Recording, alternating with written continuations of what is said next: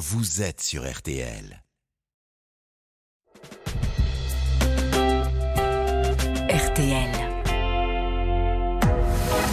22h, minuit 30. Parlons-nous. Caroline Dublanche sur RTL. Bonsoir Caroline Dublanche, c'est un plaisir de vous retrouver pour Parlons-nous. C'est votre moment chaque soir de 22h à minuit et demi.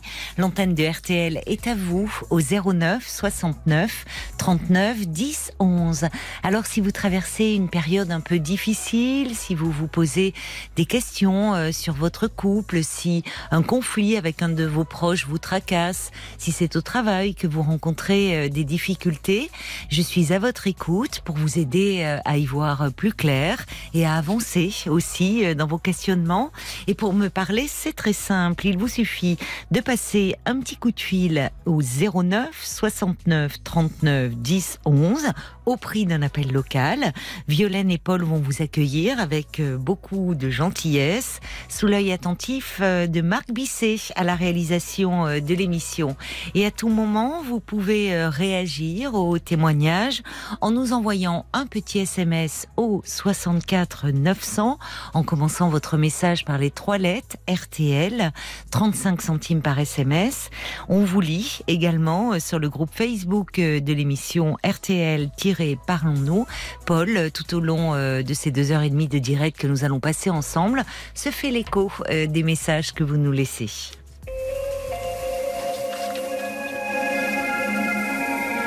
Bonsoir Anna.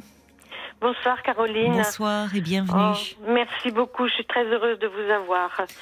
J'ai un gros problème psychologique dont je n'arrive pas à me débarrasser. Ah bon? Depuis cinq ans, j'ai une gêne dans la gorge.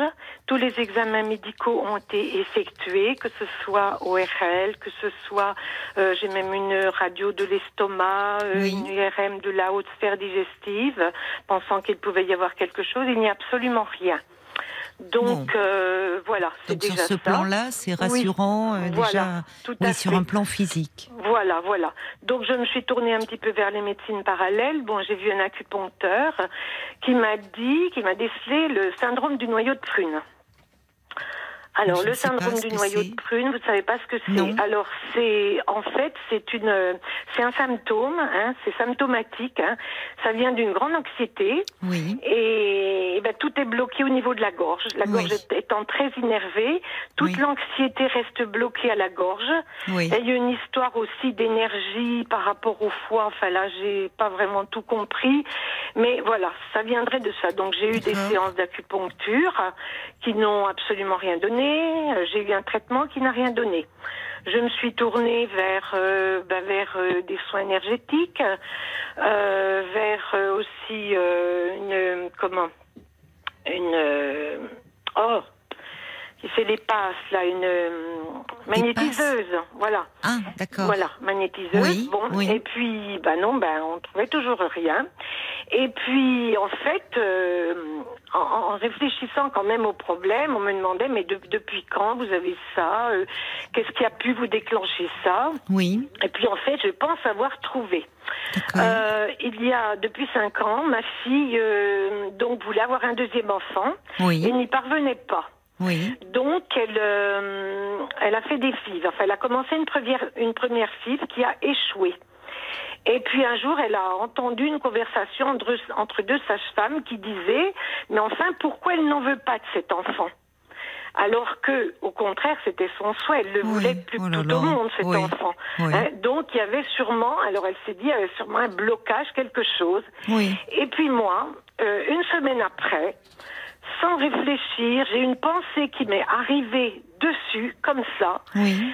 Euh, en fait, il y a 49 ans, après la naissance de mon fils, qui avait donc 6 mois, j'étais de nouveau enceinte et je ne pouvais pas supporter cette nouvelle grossesse parce que la première a été très très difficile. Un accouchement qui s'est terminé par une césarienne en urgence et je n'étais absolument pas prête pour une seconde grossesse. Oui. Donc j'ai décidé de me faire avorter. Oui. Et en fait, moi, j'ai supposé que euh, une forte culpabilité est née en moi, un Oui. gros traumatisme du fait que euh, ben, 49 ans auparavant, j'avais un embryon en moi, je l'ai fait partir. Et puis en fait, ma fille qui avait des difficultés à avoir un enfant, oui, je comprends. voilà. Oui, Donc moi, comme si vous vous sentiez responsable de cela, comme s'il voilà. f- il y avait un prix à payer. Exactement, exactement. Oui.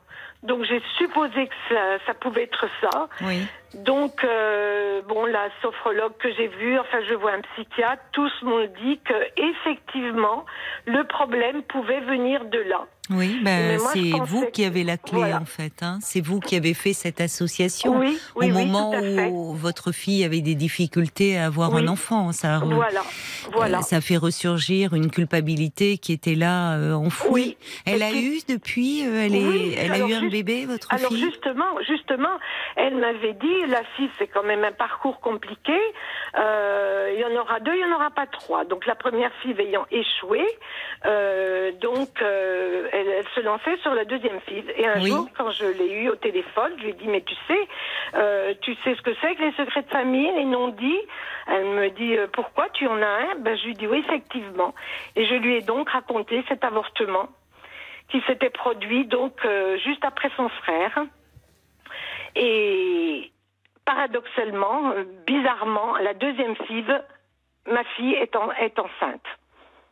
Ah oui. Donc, si Oui. vous voulez, euh, quelque part, enfin, les, bon, le, le psychiatre que j'ai vu, toutes les personnes que, que j'ai consultées m'ont dit, mais effectivement, euh, c'est bien que vous ayez eu le courage de lui dire ça, parce qu'il y avait sans doute en elle un blocage inconscient qui faisait Mm. que, ben, voilà, ça l'empêchait de, de, Oui. d'être enceinte.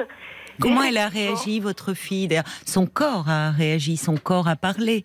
Mais Oui. comment elle, elle a réagi euh, quand vous lui avez parlé de ce que vous, vous aviez vécu? Ben écoutez, elle a pas mal réagi. Elle était surprise, surprise, mais pas pas mal réagi du tout. Non, elle m'a juste dit en fait, euh, je suis pas la deuxième, je suis la troisième. Voilà. Vous voyez, voilà, Voilà. voilà. Oui. Voilà. Oui.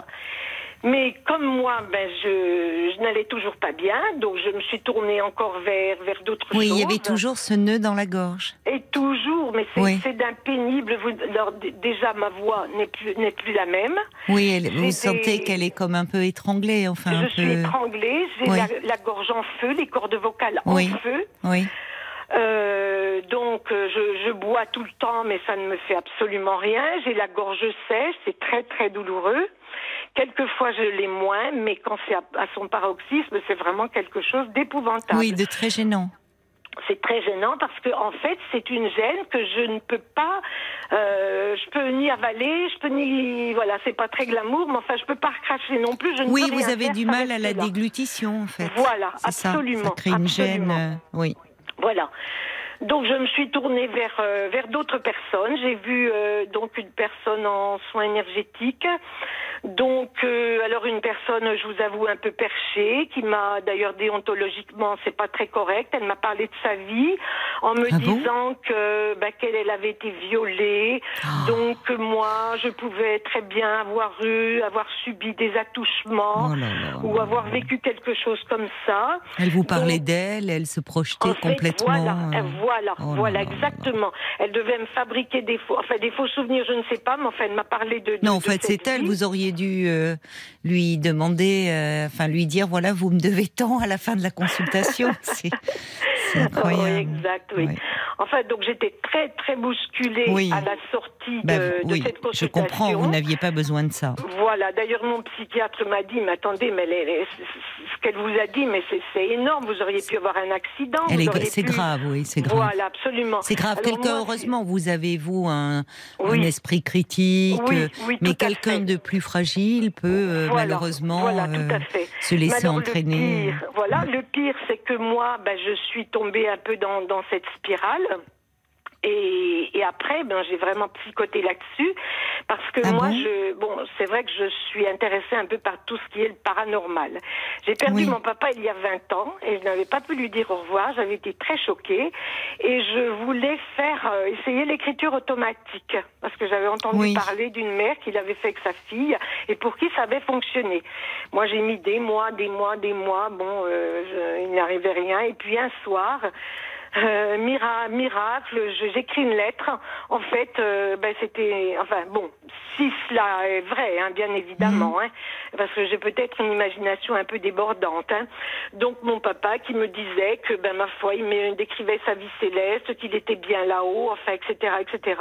Et puis au fil de l'écriture, mon écriture a changé. Oui. Et c'était celle de mon père. Euh, donc j'étais vraiment très troublée. Je me suis mise à pleurer d'émotion. Donc il me dit bah oui, je vois que tu es très émue, mais euh, ne t'inquiète pas pour moi, tout va bien. Enfin bon voilà. Oui. Mais j'étais tellement, tellement dans un état lamentable que le lendemain j'ai été voir mon médecin traitant qui m'a dit mais euh, vous n'étiez pas sous l'emprise de substances, vous n'étiez pas sous l'influence d'alcool, etc. Ben, je lui dis écoutez non. Hmm. Là-dessus il me prescrit des neuroleptiques. Neuroleptique? Neuroleptique, carrément. Ben, Oh là là, il a cru que vous aviez un accès délirant? Un- Oui, un accès, voilà, tout à fait, tout Ah à oui, fait. Alors que les psychiatres, moi j'en ai parlé à mon psychiatre, Oui. lui, bon, il dit évidemment, euh, on, on a du mal à expliquer l'écriture automatique. Il dit je ne comprends pas tout, mais il dit Oui. on ne sait pas, donc on ne sait pas. Oui, euh, c'est ça. voilà, il ça accueille euh, ce que vous Voilà, aviez à lui dire en n'ayant pas une. Il a bien compris que vous n'étiez pas dans un épisode délirant, que vous Voilà, étiez consciente de ce qui se passait Tout et que fait. tout ne s'explique pas, mais que Tout voilà, vous n'étiez pas malade. euh, Non, ouais. non. Alors un psychiatre que j'ai revu m'a sorti exactement la même chose. Oui, oui. Donc moi j'étais vraiment Mais très, c'est bien, très, très mal. C'est bien mal. celui. et Enfin, pourtant là, le psychiatre que vous voyez semble être bien. Je trouve rassurant Oui, en tout cas. Oui, celui que je vois maintenant, mais Ah. celui que j'ai vu à l'époque n'était pas du tout le cas. Ah, lui aussi pensait que Voilà, que vous voilà, étiez en période Oui, oui. un peu en- Voilà, dans ça. un stade Alors de délire. figurez-vous, voilà, que ça m'a entraîné dans un engrenage vraiment quelque chose d'épouvantable parce Oui. que je me suis repenchée sur l'écriture automatique, Oui. de colère. Je me dis bon, je n'ai pas pu avoir en fait, c'était pas mon père, euh, donc j'étais très en colère. Et en écriture automatique, ben j'ai écrit des choses énormes, Euh, voilà, euh, limite euh, attouchement, etc., etc. Je décrivais une scène, bon, sûrement quelque chose que j'ai inventé. Mais après évidemment. avoir vu cette personne-là qui Voilà. vous parlait, elle, de ces Voilà. problèmes euh, qu'elle avait eus? Non, non. Après euh, qu'on m'ait dit que bah, que c'était mon, mon que c'était mon inconscient, c'était mon imagination, que bah, je Oui, devais être mais c'est dommage folle, parce euh, qu'au fond, ça vous avait apaisé dans un premier temps. oui, Vous disiez qu'au fond, vous Oui. retrouviez l'écriture de votre père, oui, qui vous disait qu'il était bien et que ça vous avait Voilà. apaisé. exactement. C'est ce qui compte au fond, c'est l'effet Voilà. que ça avait produit sur vous. Oui, oui, tout à fait. Mais comme Et on pas tant l'interprétation qu'on peut en faire. Voilà, comme on m'a induit en erreur, je pense que c'est la colère qui m'a fait. C'est ça, des vous étiez en colère. oui. Voilà, parce que de toute façon, mes parents, c'était vraiment quelqu'un de, de formidable avec des valeurs morales exceptionnelles. Oui. Et viscéralement, viscéralement, j'ai dit non, non, c'est pas possible, on peut pas m'emmener sur ce terrain-là. Oui, Donc malheureusement, j'ai continué. J'ai revu une, euh, une magnétiseuse, donc qui m'a fait un soin, qui me dit ah bah peut-être votre nodule à la thyroïde parce que j'ai un nodule à la thyroïde. ah oui, Elle dit, je vais voir ça ou un dysfonctionnement des glandes salivaires. Bon, elle me fait son soin. Au bout d'un quart d'heure, je me suis mise à pleurer. Et après, à la fin du soin, elle me dit, bon, mais écoutez, tout va bien au niveau de la thyroïde, tout va bien au niveau des glandes salivaires, salivaires. Et je lui dis, mais pourquoi je me suis mise à pleurer? Ah, elle me dit là. Alors, elle, a, elle avait une drôle de, un drôle de visage quand même. Et elle me dit, j'ai ouvert une porte. Ah, je lui dis, ah bon? Elle dit oui, je pense que vous avez vécu dans votre enfance quelque chose de traumatisant. Alors évidemment, elle me parle d'attouchement. Oh, Hein c'est pénible. Que- Enfin, c'est plus que pénible. Ah, c'est grave mais- en fait. C'est grave ces interprétations alors sauvages. Excusez-moi, Ah. euh, je lui en avais parlé. Alors elle, justement, elle n'a pas profité de la situation. Bah si, Après, si vous lui en avez parlé, donc- oui. Voilà, elle me parle de ça. Et puis après, elle me dit, euh, ou alors vous avez vu ou entendu quelque chose euh, dans votre petite enfance qu'il vous a été interdit de, de Donc, mais voilà, c'est des généralités, ça. Voilà. à, à tout le monde, on pourrait dire, il s'est passé quelque chose dans votre Ouais. petite enfance qui n'a pas été Ouais. bien vécu ou bien Ah, digéré. ouais. Ce Ah, sont des généralités, en fait. Vous Ah, voyez Donc, on se dit, après, ça peut toucher. Tout le monde a quelque chose sans avoir eu une enfance où il y a eu de la maltraitance ou des, des abus sexuels. Mais il y a, à un moment donné, des choses qui ont pu être mal vécues, mal digérées, mal. Vous voyez Oui. Donc Oui. c'est- finalement euh, c'est c'est quelque chose de très global. On repart dans le passé, dans l'enfance, là où se construit la personnalité. Bon, Et, et finalement, après, la personne se raccroche à plein de choses, au risque de faire une fixation là-dessus et de croire que tout vient de là et de Oui. se créer un faux problème, en fait. Oui, c'est ça. Vous voyez, ce qui est le, le, le contraire d'une démarche euh, de, de psychothérapie où en fait euh, le, le- le thérapeute ne sait pas. Le thérapeute n'a pas de savoir sur la personne qui, le, qui vient le voir.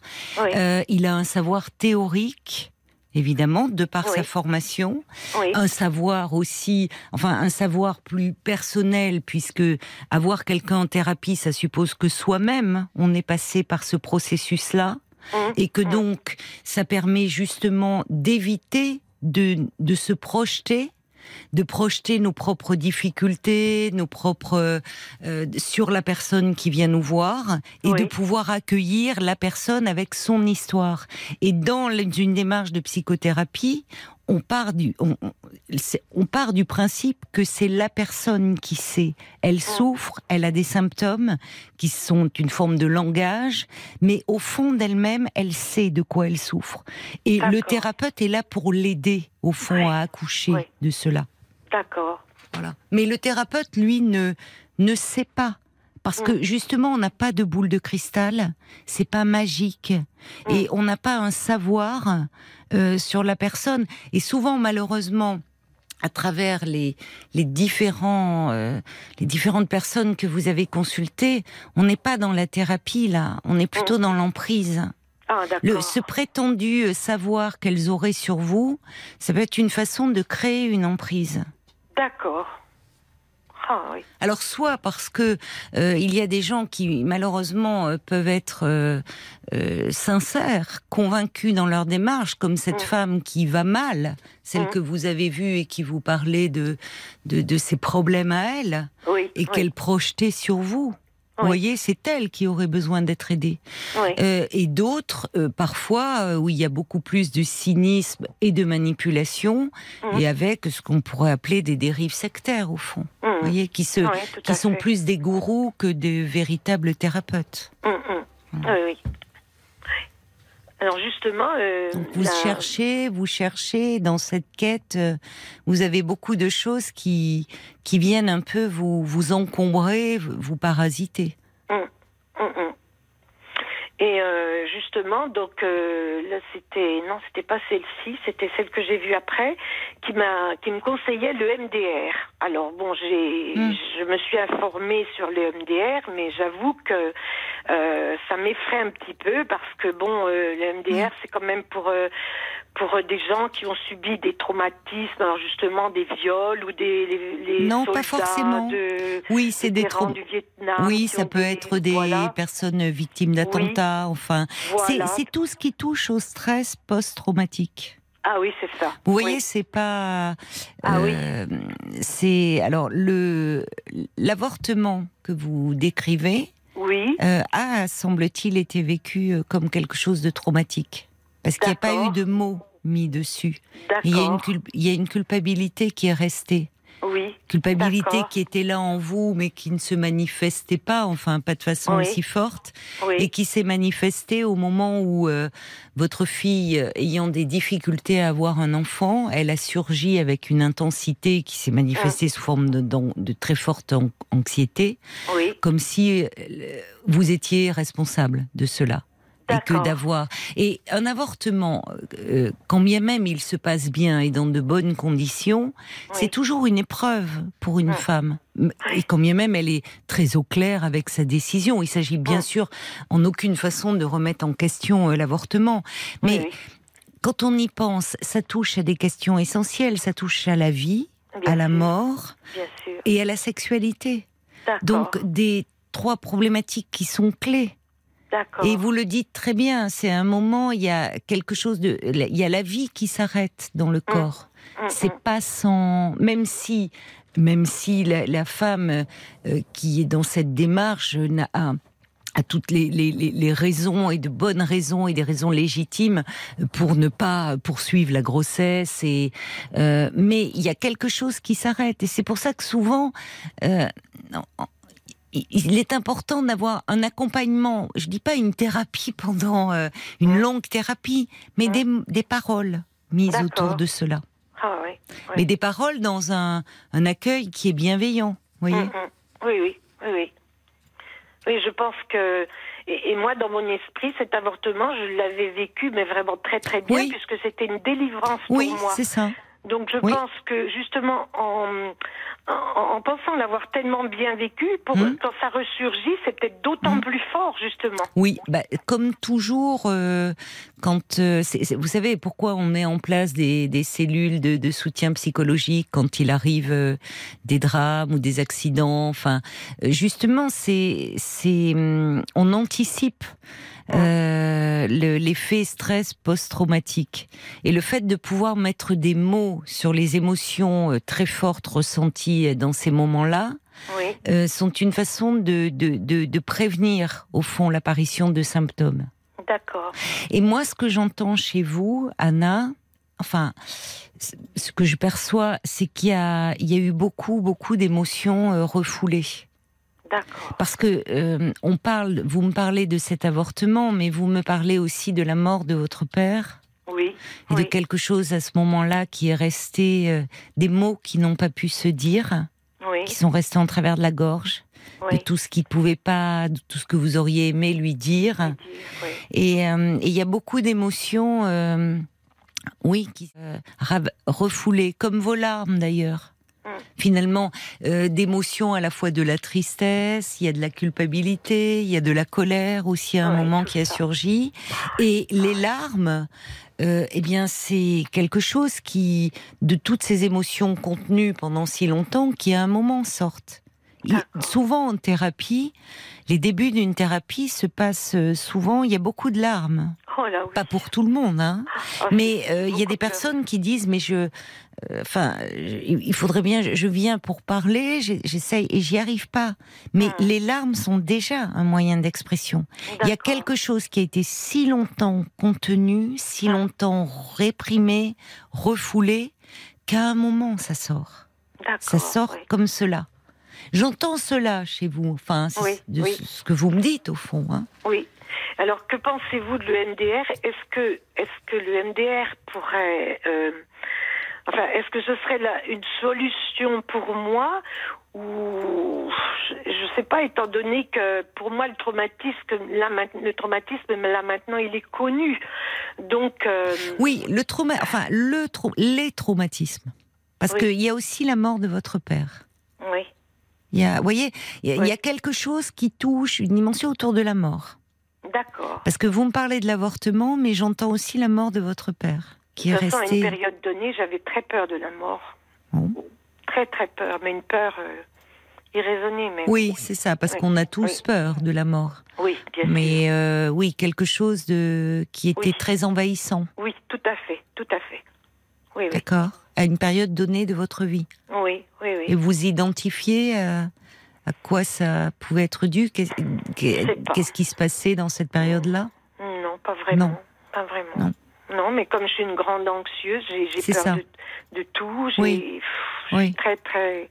Ah, oui, Le ça. psychiatre vous a donné un peu un petit traitement Ah, bah contre oui, bien l'anxiété. Oui. Ah oui, oui, oui. Ah oui, oui, j'ai eu euh, an- anxiolytique et à, et à un moment donné antidépresseur. D'accord, oui. Et là, j'ai pu diminuer. Là, j'ai pu, je n'ai plus du tout d'antidépresseur. Je suis Oui. sous anxiolytique. Mais ben là, pour l'instant, évidemment, je ne peux pas m'en passer. Hein. Non, mais, Mais- pourquoi si ça, Ah bah oui, vous vous pourrez à un moment euh, Oui. arrêter, mais pour Oui. le moment, il vaut mieux cela que d'être euh, envahi par euh, l'anxiété qui fait très mal, hein.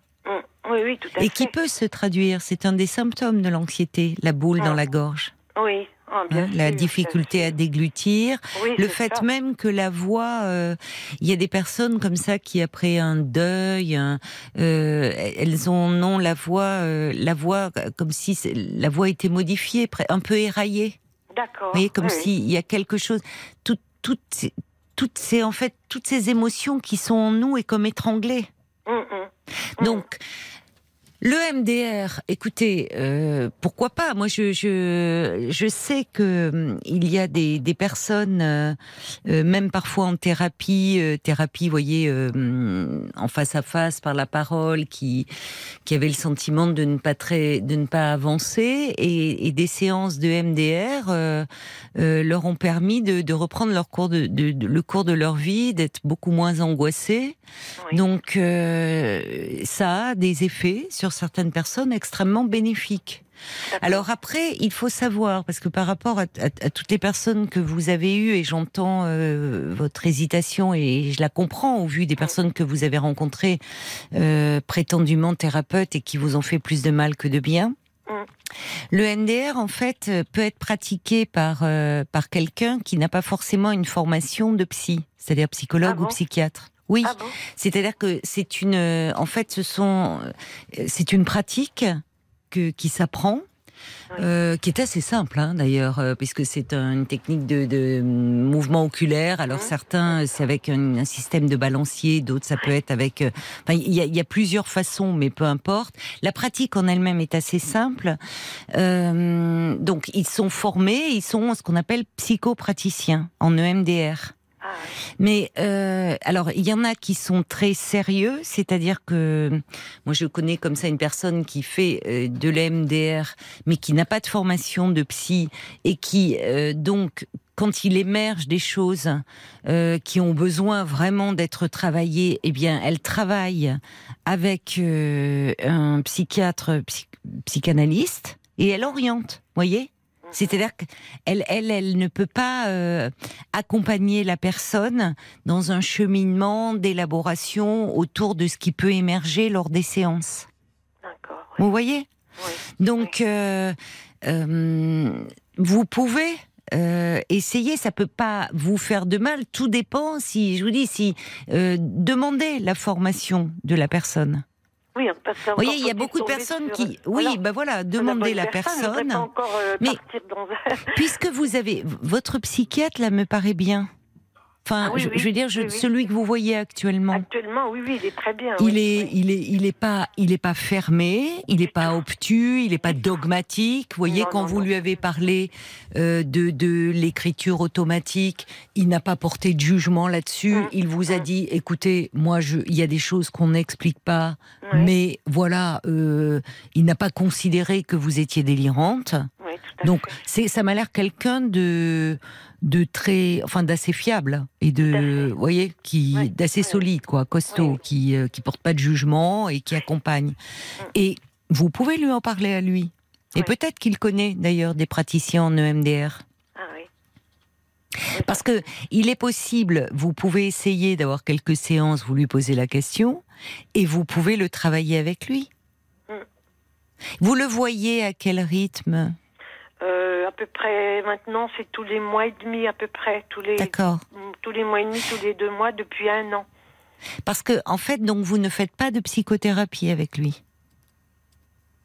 Euh, Qu'est-ce que vous appelez psychothérapie Bah, euh, Euh, la psychothérapie, c'est-à-dire que c'est euh, une séance où vous êtes euh, en- généralement en face à face Oui. et où vous parlez de, bah, là, de ce, comme vous êtes en train de le faire avec moi, de. Ah, Si, si. Donc c'est pas seulement un renouvellement d'ordonnance qu'il vous Ah fait. non, ah non, non, non, quand je, ah non, non, non, quand je le vois pendant une heure, une heure et quart. Et, Ah, euh, d'accord. Ah oui, oui, c'est une, une consultation de psychiatre, absolument. C'est beaucoup même, oui. hein. On Donc parle. Ah oui, oui, il me garde un moment quand même. euh, et et, et si euh, avec lui, euh, il ne vous a pas proposé de vous voir de façon un peu plus régulière? Au début, si. Au début, c'était toutes les trois semaines, à peu près pendant pendant trois quatre mois. C'était à peu près toutes les trois semaines, tous les mois. Et puis là, ça s'est passé tous les mois et demi. Et puis voilà. À votre demande? Oui, parce que par moment, ben, je me sentais mieux, donc. euh, Et voilà, en ce je moment, pas- Comment ben, vous vous ça- sentez Ben pas pas bien, ça revient. Alors, C'est-à-dire que Oui. ça part, mais ça revient. Ça revient, Ce que j'expliquais à mon hypnothérapeute, c'est que après ces séances, après la première séance, c'était miraculeux. Le soir même, je n'avais plus aucun symptôme. J'étais vraiment comme avant. Et puis c'est revenu quelques jours après. euh, je ne sais pas pourquoi. Il l'explique pas trop non plus. euh. Vo- votre parcours reflète le, je trouve le, le parcours de beaucoup de personnes actuellement, Anna, et c'est en cela qu'il est intéressant. Il y a beaucoup de personnes qui sont dans un mal-être ou qui ont un symptôme euh, gênant, voire invalidant, comme vous, ce nœud dans la gorge, et qui euh, multiplient les thérapies tous azimuts. Ah oui. Euh, parce que et, et, et cette multiplication euh, par moment interroge et peut être un peu euh, comment dire comment dire ça sans un peu problématique Mhm. en ce sens que au fond alors, vous l'avez dit, vous avez rencontré des personnes qui, euh, qui n'ont de thérapeute que le nom qu'elles prétendent avoir, voyez, qui n'en sont pas, Ouais. qui vous, qui vous ont égaré, euh, qui vous ont fait euh, partir euh, dans des fausses voies et des voies qui étaient des impasses et qui étaient encore plus source d'angoisse pour vous parce qu'elles projetaient leurs propres angoisses. Ouais. Donc euh, tout ça euh, est une court-circuité un peu le, la- votre quête, votre quête de ben, d'amélioration de votre état. Mm. Voyez. Donc euh, c'est venu vous percuter.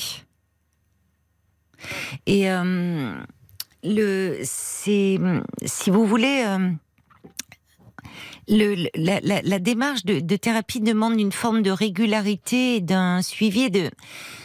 Il est normal de chercher à, à aller mieux et à, à s'apaiser, à- mais c'est vrai qu'actuellement le, le risque est de, est, de, est de multiplier les tentatives sous azimut et de se perdre en fait.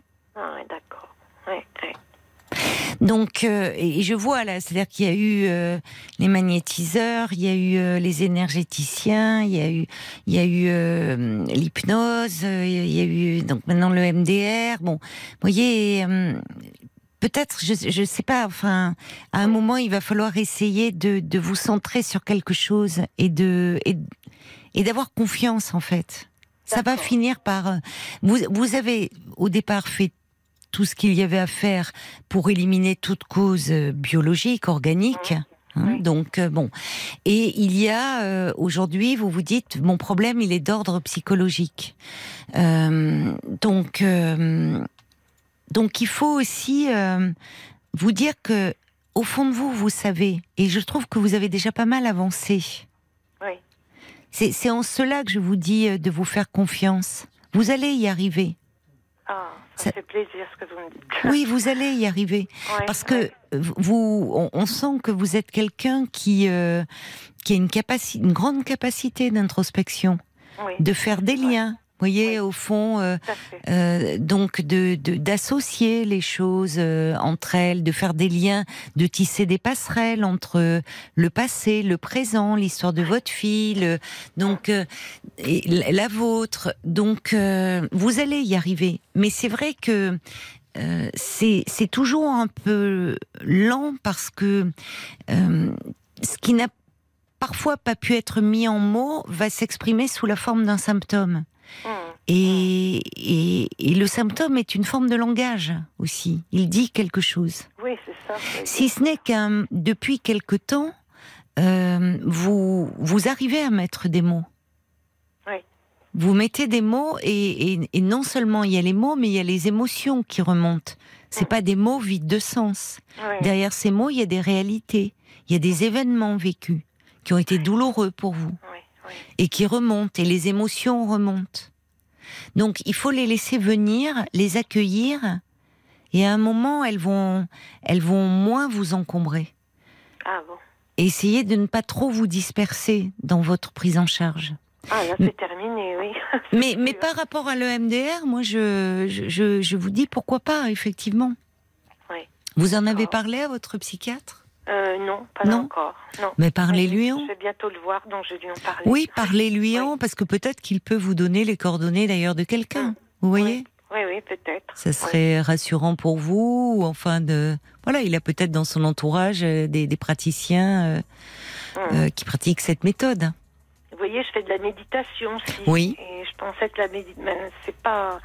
Mais je- c'est pareil, je ne suis peut-être pas tombée sur la bonne personne. Alors là, c'est Non, sur mais Internet. Hein, c'est pas. Ah oui. la vie, c'est- la méditation, pour arriver, la, la méditation a des effets très positifs, Oui. mais euh, la, la méditation, là aussi, ça demande euh, une pratique assez régulière, euh, d'être accompagné. Internet, c'est bien, mais c'est bien quand on n'a pas un symptôme qui est trop lourd. Oui, Vous voyez, où on, cherche à atteindre, à Oui. retrouver un peu de, de sérénité, de calme.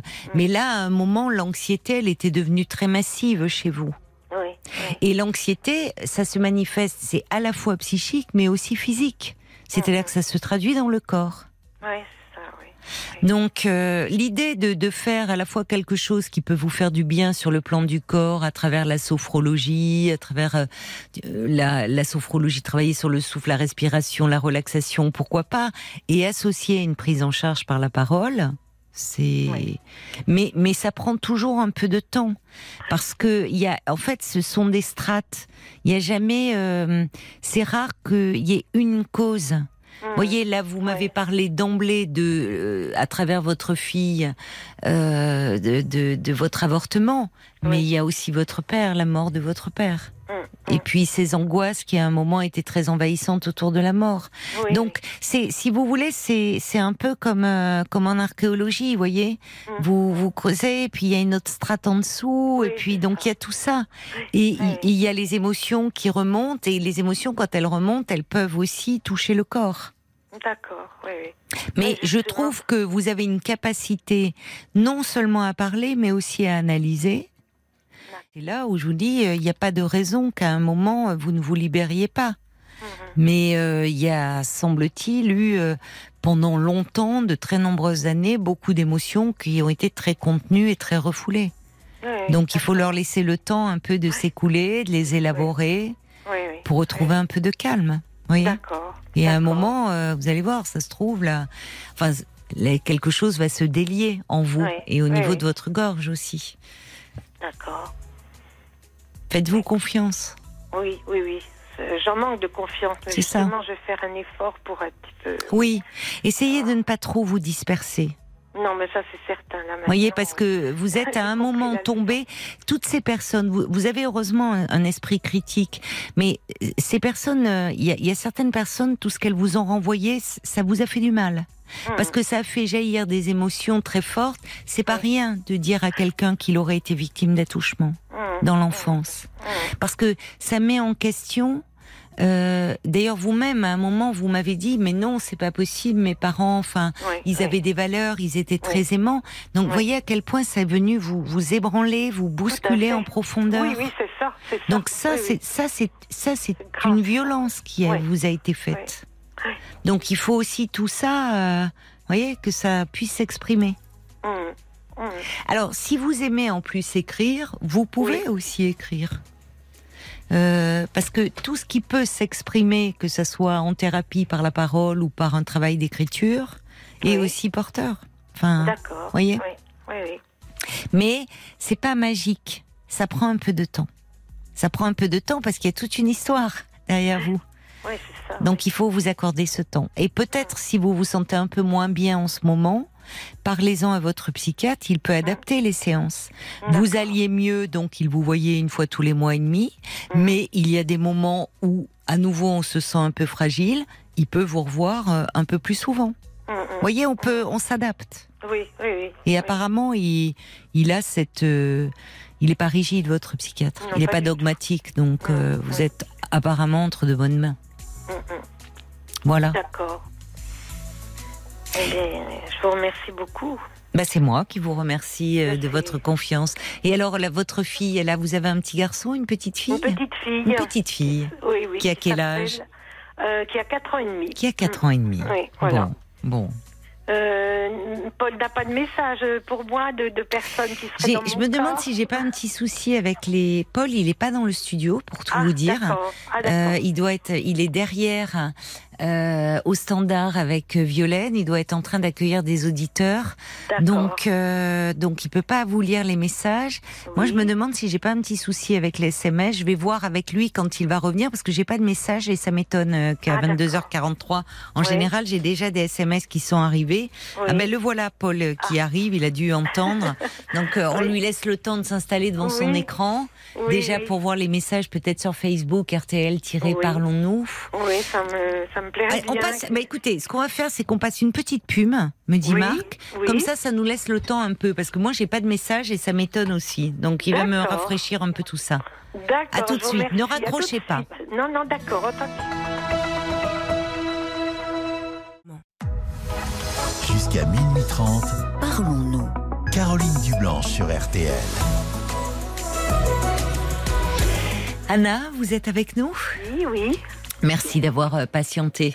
Alors ça y est, effectivement, j'ai des messages qui s'affichent sur mon écran euh, SMS.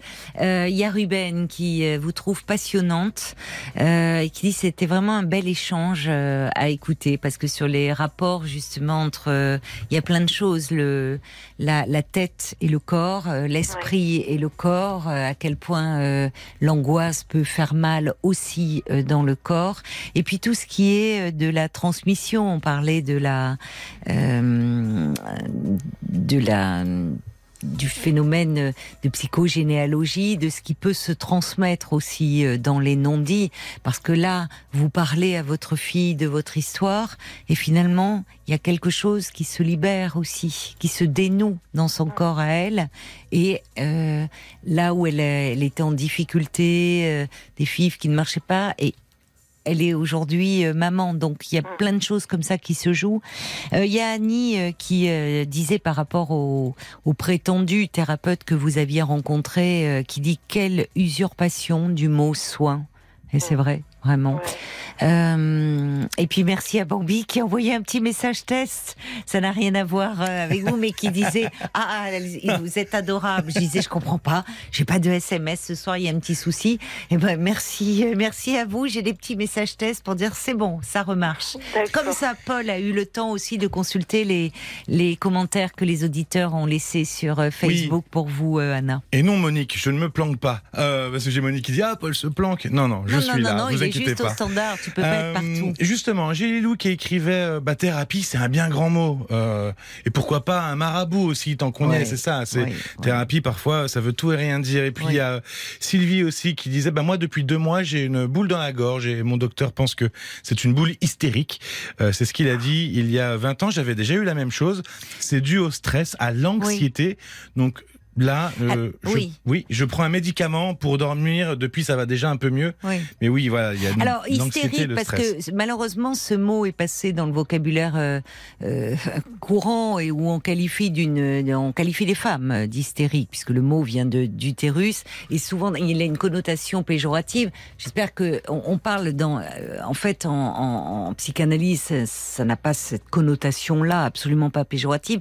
On peut parler de conversion hystérique, c'est-à-dire que en fait euh, justement ce qui ne, ne ce qui est refoulé, ce qui d'une souffrance qui ne peut pas s'exprimer en mots et qui va se traduire à travers le, le corps. C'est Freud qui euh, a, justement avait commencé euh, l'hypnose avec des patientes euh, hystériques du temps de, de Charcot où on était dans les l'hystérie mais alors qui était vraiment avec où il y avait des, des paralysies, il y avait même des patientes qui Ah oui. atteintes de cécité où on ne trouvait rien à l'examen médical, mais où c'était à travers leur corps quelque chose qu'elles exprimaient de leur souffrance. Et au départ, pour dénouer ça, il s'était dit, par l'hypnose, on peut arriver à essayer d'accéder à cette souffrance qui ne peut pas se mettre en mots. Voilà, j'ai expliqué parce que dire euh, euh, vous avez une boule dans la gorge, les mots vous êtes hystérique. Bon, on parle de conversion hystérique, hein, ça n'a rien de, de péjoratif. Oui, oui, oui, oui. Voilà un petit peu, ça a fait, euh, ça, ça a fait euh, réagir. Il y a Bénédine qui dit oui, toutes nos somatisations aussi qui parlent, qui parlent de nous et au fond de, de nos douleurs qui n'arrivent pas toujours à se mettre en mots. Donc en cela, vraiment merci d'avoir appelé Anna parce que c'est vrai que c'était euh, grâce à vous euh, bah, intéressant de voir les liens qu'il y a entre notre psyché et, et notre Ah oui.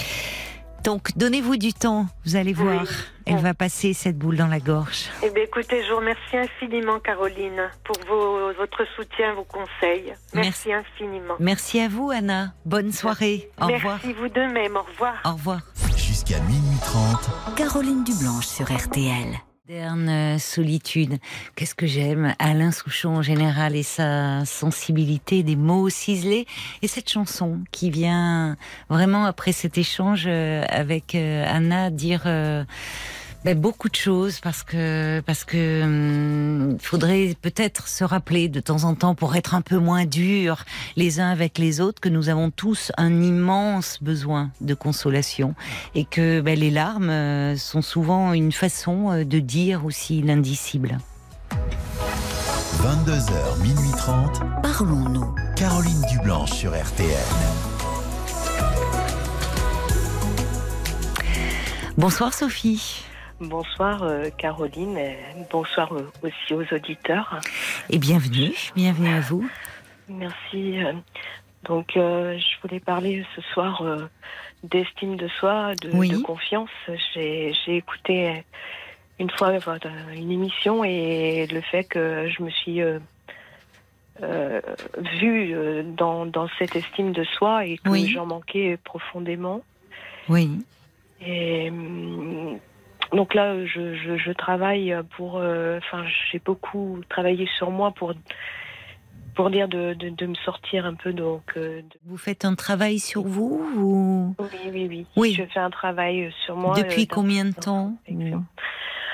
Ben, donc là, euh, depuis que j'a- j'allais mal, euh, donc puisque euh, en fait le, le nœud, donc euh, on m'a, mes parents, euh, après bon l'école, etc. On m'ont dit que j'étais bête, donc euh, Oh j'ai cru que c'était un défaut euh, d'intelligence, donc je me Oui. suis dit je ne suis pas intelligente, Ah donc oui. j'ai joué le, la bête, quoi, puisque je, je me conformais dans ce rôle, oui. mais j'allais tellement pas bien, donc là j'ai vu un, un bon psychologue, euh, il m'a sorti des rails. Quand vous étiez Et- enfant? Ou Oui. Oui. Ben non, pas enfant. non, euh, maintenant, vous voulez dire au lycée. Au lycée. Au lycée. Euh, donc parce que ça, ça n'allait plus du tout. Hein, euh, Oui. Et, vos deux parents, vous disiez, euh, c'est-à-dire que Non, ma mère. Ma mère, elle était verbalement très, très violente. Hmm. Mon père était plutôt absent. D'accord. Oui. Donc. euh, Et donc souvent, vous avez entendu ce qualificatif dans la bouche de votre oui. mère que vous étiez Euh, bête. Oui, oui, oui. J'avais par rapport aux chiffres euh, à la base en primaire, euh, Oui. je ne sais pas, je suis gauchère, donc Ah oui. peut-être dans l'inversion des chiffres, dans l'ordre croissant, Oui, ça peut décroissant. jouer. Et bon, elle m'aidait à faire enfin, mes devoirs, mes opérations, et elle me criait dessus, euh, t'y arriveras jamais, elle s'énervait et tout. Et je sais pas, j'étais vraiment très terrorisée, on va dire Mm. terrorisée Mm. par les chiffres. Mm. Et ça m'a, ça m'a hanté euh, tout jusqu'en seconde, donc où j'ai arrêté ma, ma scolarité. Oui. Oui. Et Vous avez arrêté votre scolarité en seconde? Oui, parce que je me suis retrouvée euh, dans un lycée où euh, c'était très grand, beaucoup de monde autour de moi et ce n'était pas le petit CES familial Ah oui, j'étais, on va oui, dire, où là oui. j'avais un peu plus de euh, sécurité. Mm. Et donc au lycée, j'ai perdu pied. euh, même, je- je- et les profs aussi qui me, enfin, qui me renvoyaient à la- ma bêtise, on va le dire. Et les, au niveau des, des élèves, j'avais forcément euh, pas confiance en moi. Les autres savent mieux que moi et euh, je. C'était voilà. par rapport aux maths ou il y avait d'autres matières où vous sentiez en Ben, difficulté c'est c'est surtout les maths, ça m'a Mm. complètement euh, Traumatisée je comprends. J'aime pas les maths, je suis comme vous. J'ai un vrai problème avec les chiffres et je les inverse souvent. Donc, euh, mais mais euh, Oui. et là et c'est là au, au lycée euh, où où vous avez rencontré un psychologue ou quelqu'un quand même a compris que. Oui, oui, oui, oui, je, je- j'allais très mal. Je, Mais oui. je, je sais pas. Donc j'étais sans travail.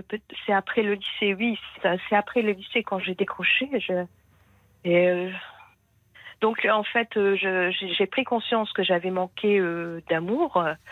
Oui. Et, et je l'ai pris, j'ai pris conscience que j'avais manqué d'amour tout bêtement.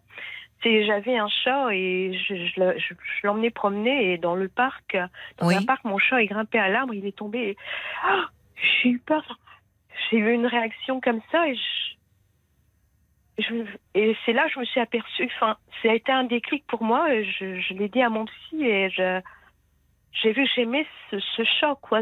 Ce chat était tout pour vous, en fait. C'est auprès Oui. de lui, vous trouviez de l'affection, la tendresse qui vous manquait. Oui, oui. Oui, vous avez eu peur de le perdre. Oui. Exactement. Ça a été un déclic et c'est là que j'ai compris que j'avais pas eu d'amour euh, de mes parents. Vous avez pu Après- le dire à ce moment-là. Ça a été le début un peu de, Oui. de quelque chose, euh, d'une ouverture. Oui, oui, Ouais. oui. Et vous avez Oui. quel âge aujourd'hui, Sophie? Euh, 54 ans. 54 ans, d'accord. Et, Et, euh, et vous me dites que depuis quelque temps, vous avez repris un travail sur vous parce que vous n'alliez pas Oui. bien? Oui, oui, oui, je le fais. euh, Enfin, j'ai écouté votre émission et je, en fait, je j'ai pas compris toutes ces années euh, que je déprimais. Oui. Oui. C'est en écoutant l'émission, vous avez pris conscience que... Oui, que c'était de la dépression oui, et que finalement, enfant, bah, je déprimais. oui, c'est ça. C'est ça. On va continuer à se parler, Sophie, Merci, euh, parce qu'on doit marquer une pause le Oui, temps des infos. Je comprends bien. hein, mais, euh, mais on se retrouve tout de suite. Ok. 22h, minuit 30. Parlons-nous. Caroline Dublanche sur RTL. C'est la suite euh, de Parlons-nous. Si vous voulez euh, dialoguer avec moi, me confier euh, vos états d'âme, vos doutes, vos questionnements, je vous invite à appeler le standard au 09 69 39 10 11 de 22h à minuit et demi. Je suis là pour vous, à votre écoute, et vous avez toute mon attention. Toutes vos questions sont les bienvenues, bien sûr. Euh, 09 69 39 10 11 et vos réactions aussi alors par SMS au 64 900 code RTL 35 centimes par message ou encore sur le groupe Facebook de l'émission RTL-Parlons-nous. Merci d'avoir patienté Sophie. Oui, je suis toujours là. Alors Sophie, vous, vous me dites que vous avez euh, entendu une émission, peut-être un, un podcast euh, euh, que nous enregistrons avec Paul après l'émission, Parlons encore, où on a abordé l'estime de soi, la confiance en soi? Non, là, c'était un témoignage euh, d'une Un témoignage, d'accord. Alors, euh, et, ça vous est, ça vous a parlé parce que euh, vous manquez beaucoup de confiance en vous et, et vous Oui. dites que depuis euh, toute petite, depuis votre Mm. enfance, euh, votre mère euh, ne cessait de vous répéter que vous étiez bête. Bête. Et, euh, et quand, notamment par rapport aux mathématiques, eh bien, Mm. euh, les, tous les chiffres se, se bousculaient euh, Mm. Mm. dans, dans votre tête. Et euh, vous vous êtes arrêté euh, en seconde. À ce moment-là, euh, quand même, au lycée, on a vu que vous étiez en difficulté. Vous avez Mm. pu voir un psy qui a compris euh, que vous que vous alliez mal. Mm. Et puis, alors là, il y a eu un grand trou dans votre histoire, puisqu'aujourd'hui, vous avez 54 ans et vous dites que vous avez réalisé depuis quelque temps que, Bah oui. bah déjà, quand vous étiez enfant, vous, vous étiez mal, vous aviez manqué d'amour et que, Mhm. et que c'était pas, le problème n'était pas la bêtise, le manque d'intelligence, mais plutôt euh, ce manque d'amour. Mm. Et j'ajouterais ces paroles aussi terribles. Ces paroles qui blessent. Euh, c'est, il y a eu d'ailleurs, il y avait une campagne de, de sensibilisation euh, sur ces violences euh, verbales Ah oui. euh, parce que ça peut faire aussi mal que des coups. Mhm. Parce que je crois qu'il y y, a beaucoup d'adultes, d'ailleurs, et on l'entend en thérapie, qui ont été marqués par une phrase euh, comme ça qu'on leur a dit, que ce soit les parents ou un enseignant, euh, une phrase qui leur a qui s'est insinuée en eux, qui, leur a collé à la peau, et, d'autant plus que ça a été répété. Souvent, on le voit dans l'éducation, ces petites phrases euh, extrêmement négatives, blessantes, euh, l'enfant finit euh, par les intérioriser. Et vous l'avez dit d'ailleurs avec beaucoup de justesse. Vous l'avez dit à un moment que bah, vous avez dit je jouais la bête Mm. Pour vous conformer à l'image que votre mère euh, avait de vous. Mm. Et c'est vrai que les enfants, ils ont tellement envie, enfin, eux, de de, de plaire à leurs parents, de enfin de ne, de ne pas être rejetés, de ne pas leur déplaire, et bien qu'ils sont prêts à tout, y compris à se conformer à ce que les parents disent d'eux. Et vous l'avez résumé en disant je jouais la bête. Ce qui est terrible, c'est qu'il y a eu des enseignants qui, à leur tour, Ouais. vous ont balancé des Ah ouais. choses comme ça. Et on sait à quel point il y a des enseignants qui ont des phrases qui sauvent un enfant, et au-delà des phrases, des attitudes qui, eux, vont euh, encourager l'enfant, qui vont croire en lui et qui vont contrebalancer ce qui se passe à la maison, mais aussi parfois des paroles d'enseignants qui, euh, qui vont euh, marquer à vie, parce que qui vont faire croire à l'enfant qu'il est nul, qu'il n'est un moins que rien. Mm.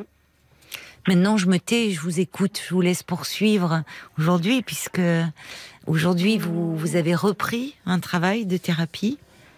Bien, donc oui, là, donc j'ai j'ai repris après toutes ces années, donc euh, je me suis décidée à revoir un- une psychologue pour euh, pour me pour pour me libérer totalement de de de ce ce manque de de confiance, de de me réapproprier euh, ma personnalité et je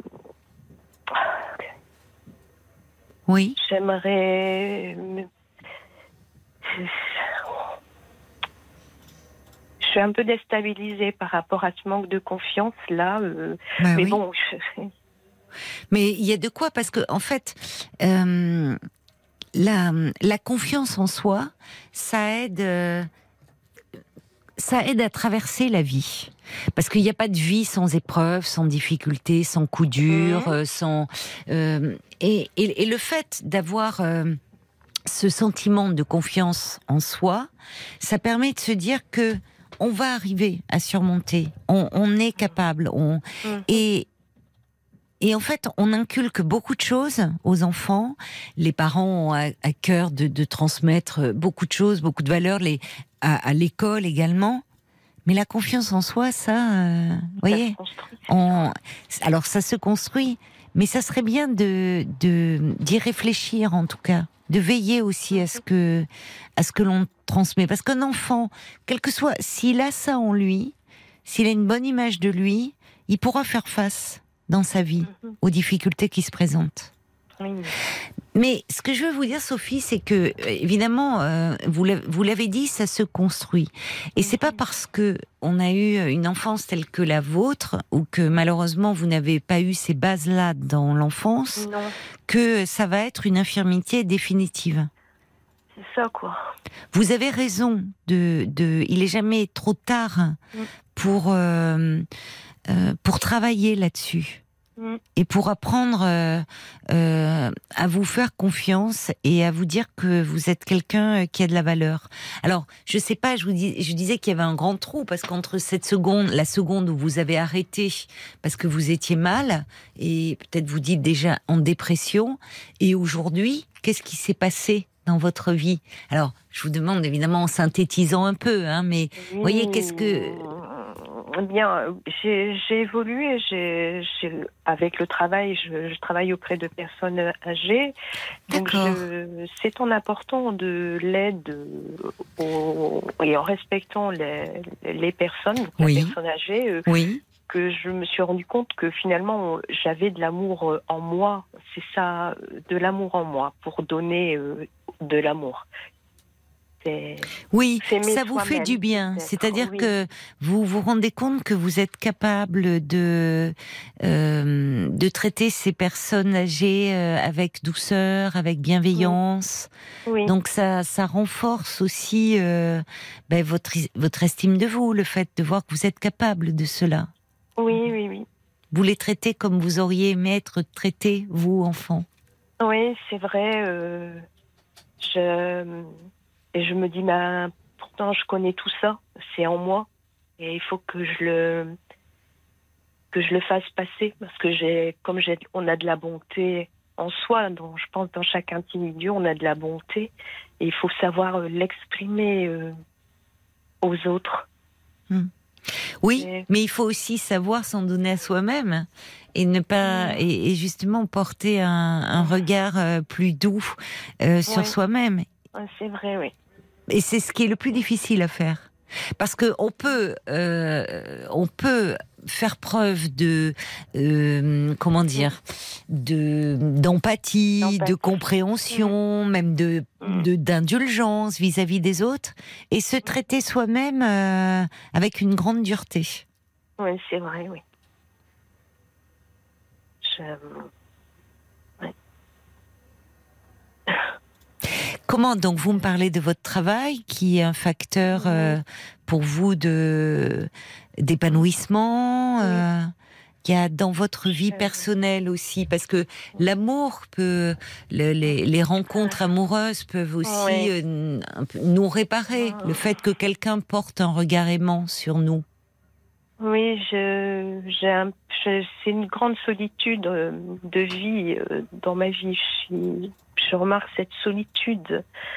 Euh, après, au niveau euh, sentimental, je, je, je connais quelqu'un, mais bon, il a une, il a une copine. euh, Ça me convient comme ça. Mais il- m'aime, il m'aime. C'est sûr, il m'aime. Je le sais. Et pour l'instant, ça me convient. mais depuis combien de temps êtes-vous avec cet homme? Ben là, je suis avec cet homme depuis 4 ans et je lui ai donné 5 ans.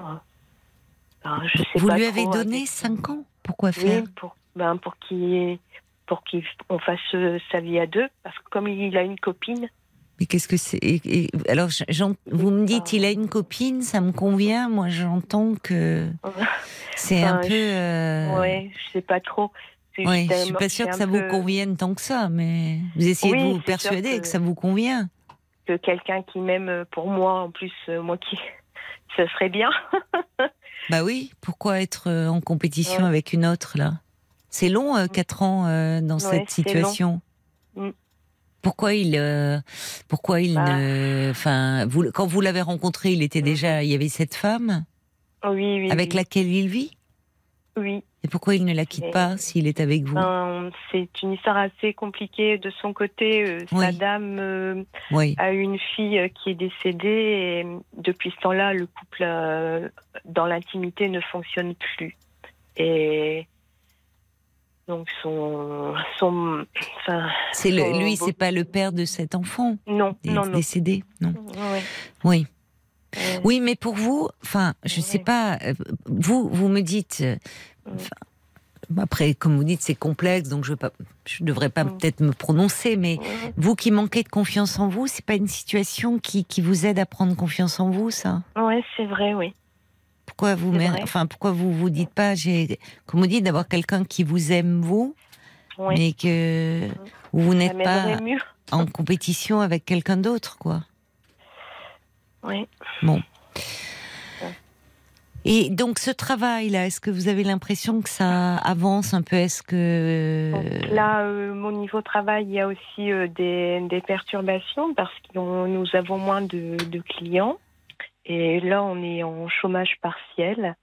Donc, euh, je vais. Euh, c'est euh, pas vraiment la stabilité euh, en ce moment. Mais c'est-à-dire vous craignez qu'il y ait des répercussions, vous risquez de perdre votre travail? Euh, C'est possible en tout cas, euh, même si euh, je peux retrouver un autre travail ou là j'étudie les, les Bah, cas. Si vous travaillez auprès de personnes âgées, c'est Oui. un secteur où il y a beaucoup de demandes. Oui, oui, oui. Vous êtes, qu'est-ce que vous faites? Vous êtes, vous travaillez euh, chez des personnes à domicile? Vous êtes dans une structure? À domicile. À Je suis auxiliaire de Vous vie. êtes auxiliaire de vie. Mm.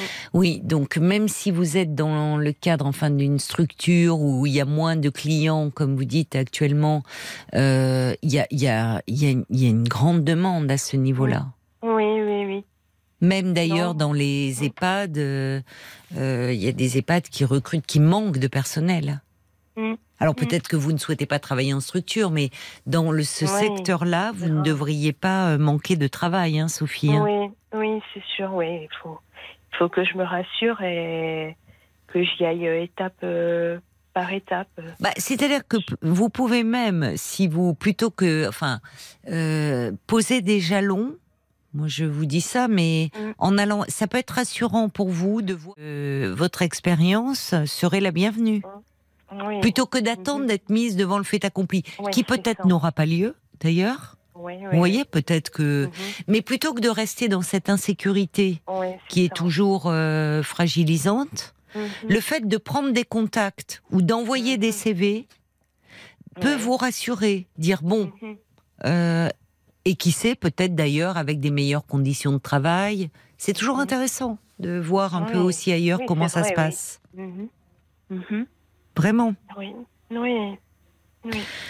Bon, et puis, euh, et puis vous dire que ce qui est terrible, vous savez, c'est que euh, euh, y, il y a des enfants, euh, malheureusement, pour, pour revenir sur ces mots que prononçait euh, votre mère, qui, Mhm. qui, ont, qui vous ont amené à douter de votre intelligence. Mhm. Il y a des gens, il y a des enfants comme ça où à l'école ils, et, ils ont des difficultés d'apprentissage. Ils ont du mal à se concentrer. Euh, ils sont, on on a l'impression qu'ils ont du mal à apprendre. Et c'est vrai que Mhm. Heureusement aujourd'hui euh, les enseignants enfin ont, ont- ont évolué par rapport à ça mais euh, on, on pourrait penser rapidement dire c'est un problème il y a un problème derrière d'intelligence. On sait aussi qu'un enfant qui a la tête encombrée de problèmes et des problèmes qu'il rencontre à la maison. Un enfant qui est en souffrance, alors évidemment, un enfant maltraité, et j'utilise ce mot parce que les violences verbales, c'est de la maltraitance, c'est une forme de maltraitance. Et ça fait aussi mal que des coups. Eh bien, un enfant, dans ces conditions, il ne peut pas apprendre. Mhm. Non pas parce qu'il est bête, mais parce qu'il est en souffrance. Mhm. Donc c'est cette souffrance, en fait, qu'il faut traiter. Mhm. Mais au fond, votre mère, elle parlait de quoi en vous disant cela? Voyez Qu'est-ce que qu'est-ce qu'elle disait euh, d'elle-même? De de ce qu'on lui avait dit. On sait que malheureusement, il y a parfois des répétitions tragiques. Heureusement, au- oui, pardon? Oui, oui, oui. Oui, je pense qu'elle souffrait elle-même de dépression et de d'estime d'elle-même. Enfin, je ne sais pas. Bon, en tout cas, euh, il faut euh, la, la thérapie va vous aider à oui. à y voir, dégager euh, à, à dégager cela. Et puis à travers aussi des choses, il y a le travail, mais il y a peut-être euh, à travers des... euh, ça peut être une activité euh, artistique, euh, Mhm. euh, à travers euh, quelque chose ou, ou sportive, ou un endroit où vous vous sentez euh, valorisé. Dans, dans, en fait, dans ce que vous aimez faire. Il y a des enfants. Je pense qu'on on est tous doués pour quelque chose au fond. Il y a des enfants pour qui euh, les matières, vous parlez des maths. Bon, euh, c'est pas parce qu'on n'est pas doué en maths euh, que on n'est pas intelligent. Voyez, il y a des enfants, euh, bon, ils, euh, le français, les maths, euh, voilà, ça les intéresse pas, mais ils vont euh, être euh, excellents dans les matières artistiques. Euh, ils vont être euh, excellents euh, en gym. Euh, D'autres, ça, ils peuvent, ils peuvent avoir un, des dons pour la cuisine. Je pense qu'on a tous, on nous un don pour quelque chose en fait. La difficulté, il est de le trouver. Il est de le trouver quand on noie dans la masse et qu'on vous dit, euh, bah non, toi t'es nul en fait. Et que aujourd'hui, c'est peut-être ça aussi que vous pouvez explorer, Sophie. Oui, oui, oui. Quelque chose par rapport à vos centres d'intérêt à vous, ce que vous aimez faire, ce que vous auriez aimé faire quand vous étiez petite fille, qui vous paraissait hors de portée, en vous inscrivant euh, dans une activité, dans, dans quelque chose. Ça peut être de la sculpture, ça peut être de la peinture, ça peut être euh, même on peut à tout âge apprendre à jouer d'un instrument de musique, euh, chanter. euh. Eh bien là, vous savez, la confiance en soi, ça se construit aussi à partir de ce que l'on réussit, de ce que l'on arrive à faire. Oui. Donc, vous vous consacrez aux autres et il y a une façon de vous réparer, mais vous pouvez aussi, à travers quelque chose qui vous fait plaisir, vous faire du bien. Oui. Il y a Brigitte, pour conclure, qui dit, vous parlez joliment de votre travail d'auxiliaire de vie, vous êtes quelqu'un de bien. Et elle, elle aussi, elle allait dans ce sens-là. Auriez-vous des envies, des désirs qui vous permettraient de vous épanouir? Oui, je, je- j'aime bien les, les cartes et l'interprétation des cartes dans la cartomancie. D'accord. J'apprends sur les, les cartes l'interprétation beaucoup. D'accord. Alors, il y a quelqu'un qui dit, euh, en vous entendant, j'ai l'impression que vous êtes tout prêt d'assumer et d'y arriver à cette confiance en vous. Et déjà, il vous a fallu de la confiance pour nous parler ce soir. c'est ça a dommage, c'est pas si. Eh oui, mais faut- chapeau, parce qu'il faut le faire, de prendre la parole comme ça publiquement euh, Oui, oui, oui. à la radio. C'est pas donné à tout le Euh, monde. C'est bon. Euh, Les auditeurs qui, qui encouragent et c'est, ça fait du bien euh, de, de voir des gens qui, qui vous écoutent et Oui. qui, vous, qui vous- conseillent. Ça, ça me fait du bien. Oui, oui. C'est important aussi le lien avec les autres et ce qu'ils vous Oui. renvoient de, de vous-même aussi. Oui, parce que je- chacun a, a eu ses, ses problèmes. Il n'y en a pas un qui n'a pas ses problèmes, ses difficultés. Et, et de, on essaie chacun de résoudre euh, à sa façon Oui. ses, ses problèmes. Eh oui. On n'a pas de mode d'emploi euh, quand Eh on vient au monde. Alors heureusement aujourd'hui on parle beaucoup d'éducation à la enfin, positive, à la bienveillance. On sait à quel point Mhm. c'est pas les paroles. le- il est il est nécessaire d'encourager un enfant dans ses apprentissages. Euh, et, et je dirais qu'aujourd'hui, 90% des parents sont justement très attentifs à cela et très bienveillants.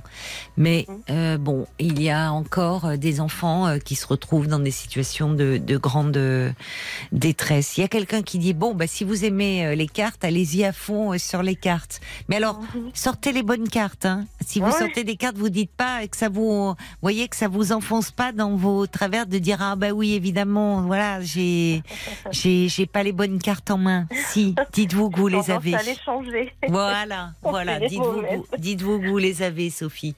Paul, quelques réactions pour conclure Oui, euh, vous disiez que chacun avait ses problèmes. Ben, euh, il y a des gens comme vous qui euh, n'ont pas confiance en eux. Il y a Geneviève qui se retrouve en votre témoignage.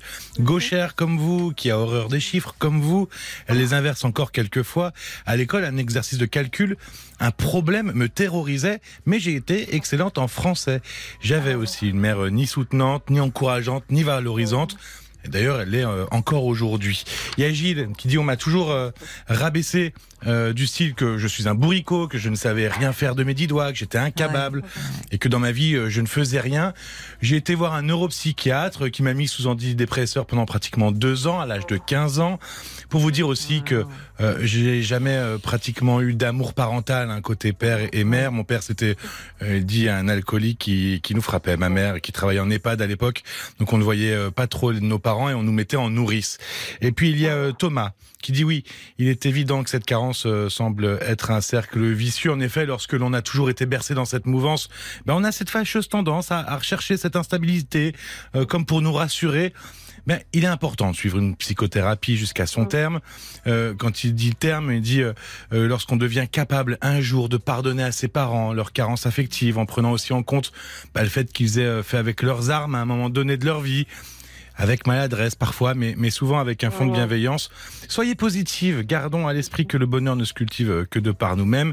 Et oui, les mots heurtent et parfois laissent des traces indélébiles, mais il est possible de passer outre en se réparant. Oui, il est toujours, c'est vrai, il est toujours possible euh, de, de, se, de, de se réparer. et De ce qui vous a pas été donné dès le berceau, vous pouvez, euh, vous pouvez vous le, le développer vraiment. Il y a Joseph qui dit à propos de ça, l'éducation, il dit, euh, il doit être de 68, Joseph, puisqu'il me dit, euh, les bébés de 68 sont à la croisée des éducations entre le 19e et le 20e siècle, ce sont les meilleurs. Ah ben voilà, voilà, ça commence par ça. Euh, C'est-à-dire, c'est ben, votre âge aussi, mais non que je suis bête. Vous voyez, je suis nulle. Moi, je suis nulle avec les chiffres. Euh, Joseph, il dit oui, vous avez 54 ans, donc vous êtes de 68. Donc. Voilà, vous êtes un bébé de 68, vous faites partie des meilleurs. C'est aussi comme ça de se dire, de se regarder devant la glace, dire allez, je vais y arriver et Oh, arrêter ouais, de s'auto-dénigrer. Euh, Il y a Brigitte qui dit tous les pas qu'on fait tous les petits accomplissements font avancer et apportent de la confiance. C'est ça, un pas jour après jour. Et pour Paul clore le chapitre sur la confiance en soi, je vous euh, propose ou conseille même d'aller écouter le Parlons encore sur la confiance en soi qu'on a enregistré. C'était euh, le 13 septembre. Vous pouvez le retrouver sur rtl.fr ou sur l'appli RTL. D'accord. Voilà, c'est pour ça que je vous demandais. Mais bon, on en parle souvent dans cette émission et on a fait un petit parlons encore sur le sujet. Donc, ouais, Ok. écoutez-le, ça peut vous donner aussi quelques pistes. Allez, il faut y croire et croire en vous, Merci ma chère vous aussi, Sophie. Caroline et- et à Paul. Merci. Je vous embrasse. Au revoir, Sophie. Jusqu'à minuit 30, Caroline Dublanche sur RTL. parlons.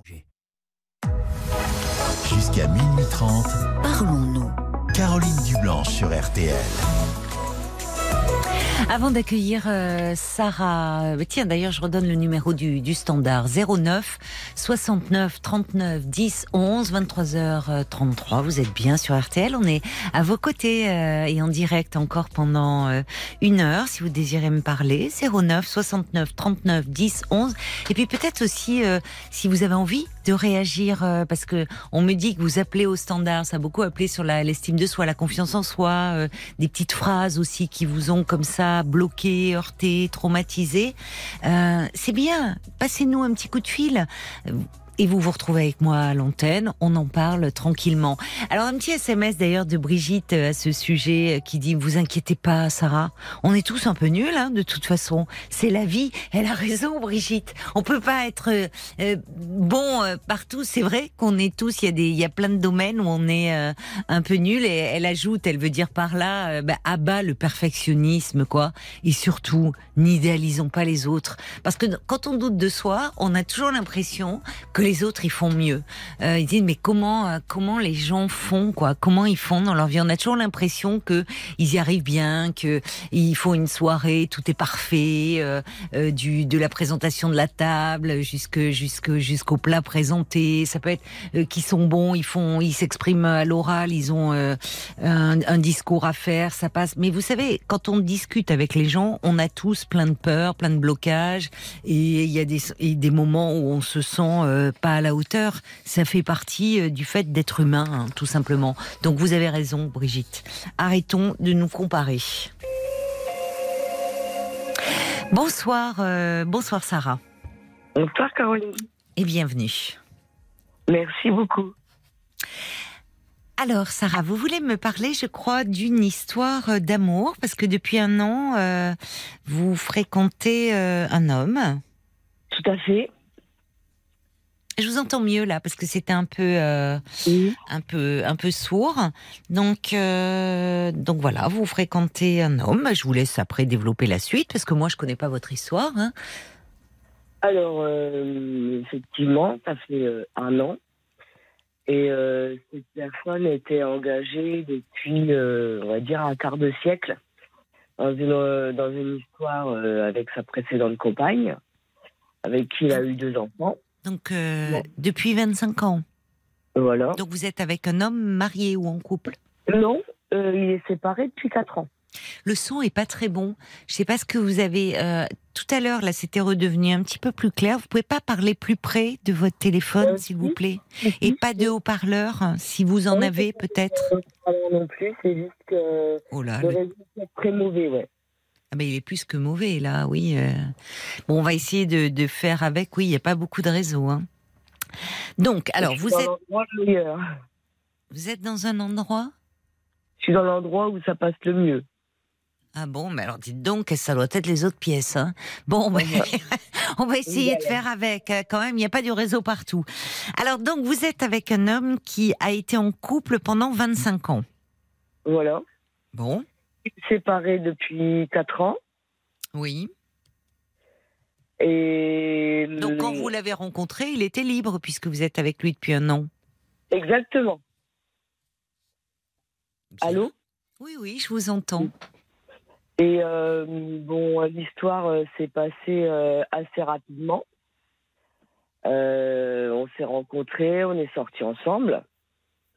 Et puis, euh, on a continué à se voir euh, régulièrement. Oui.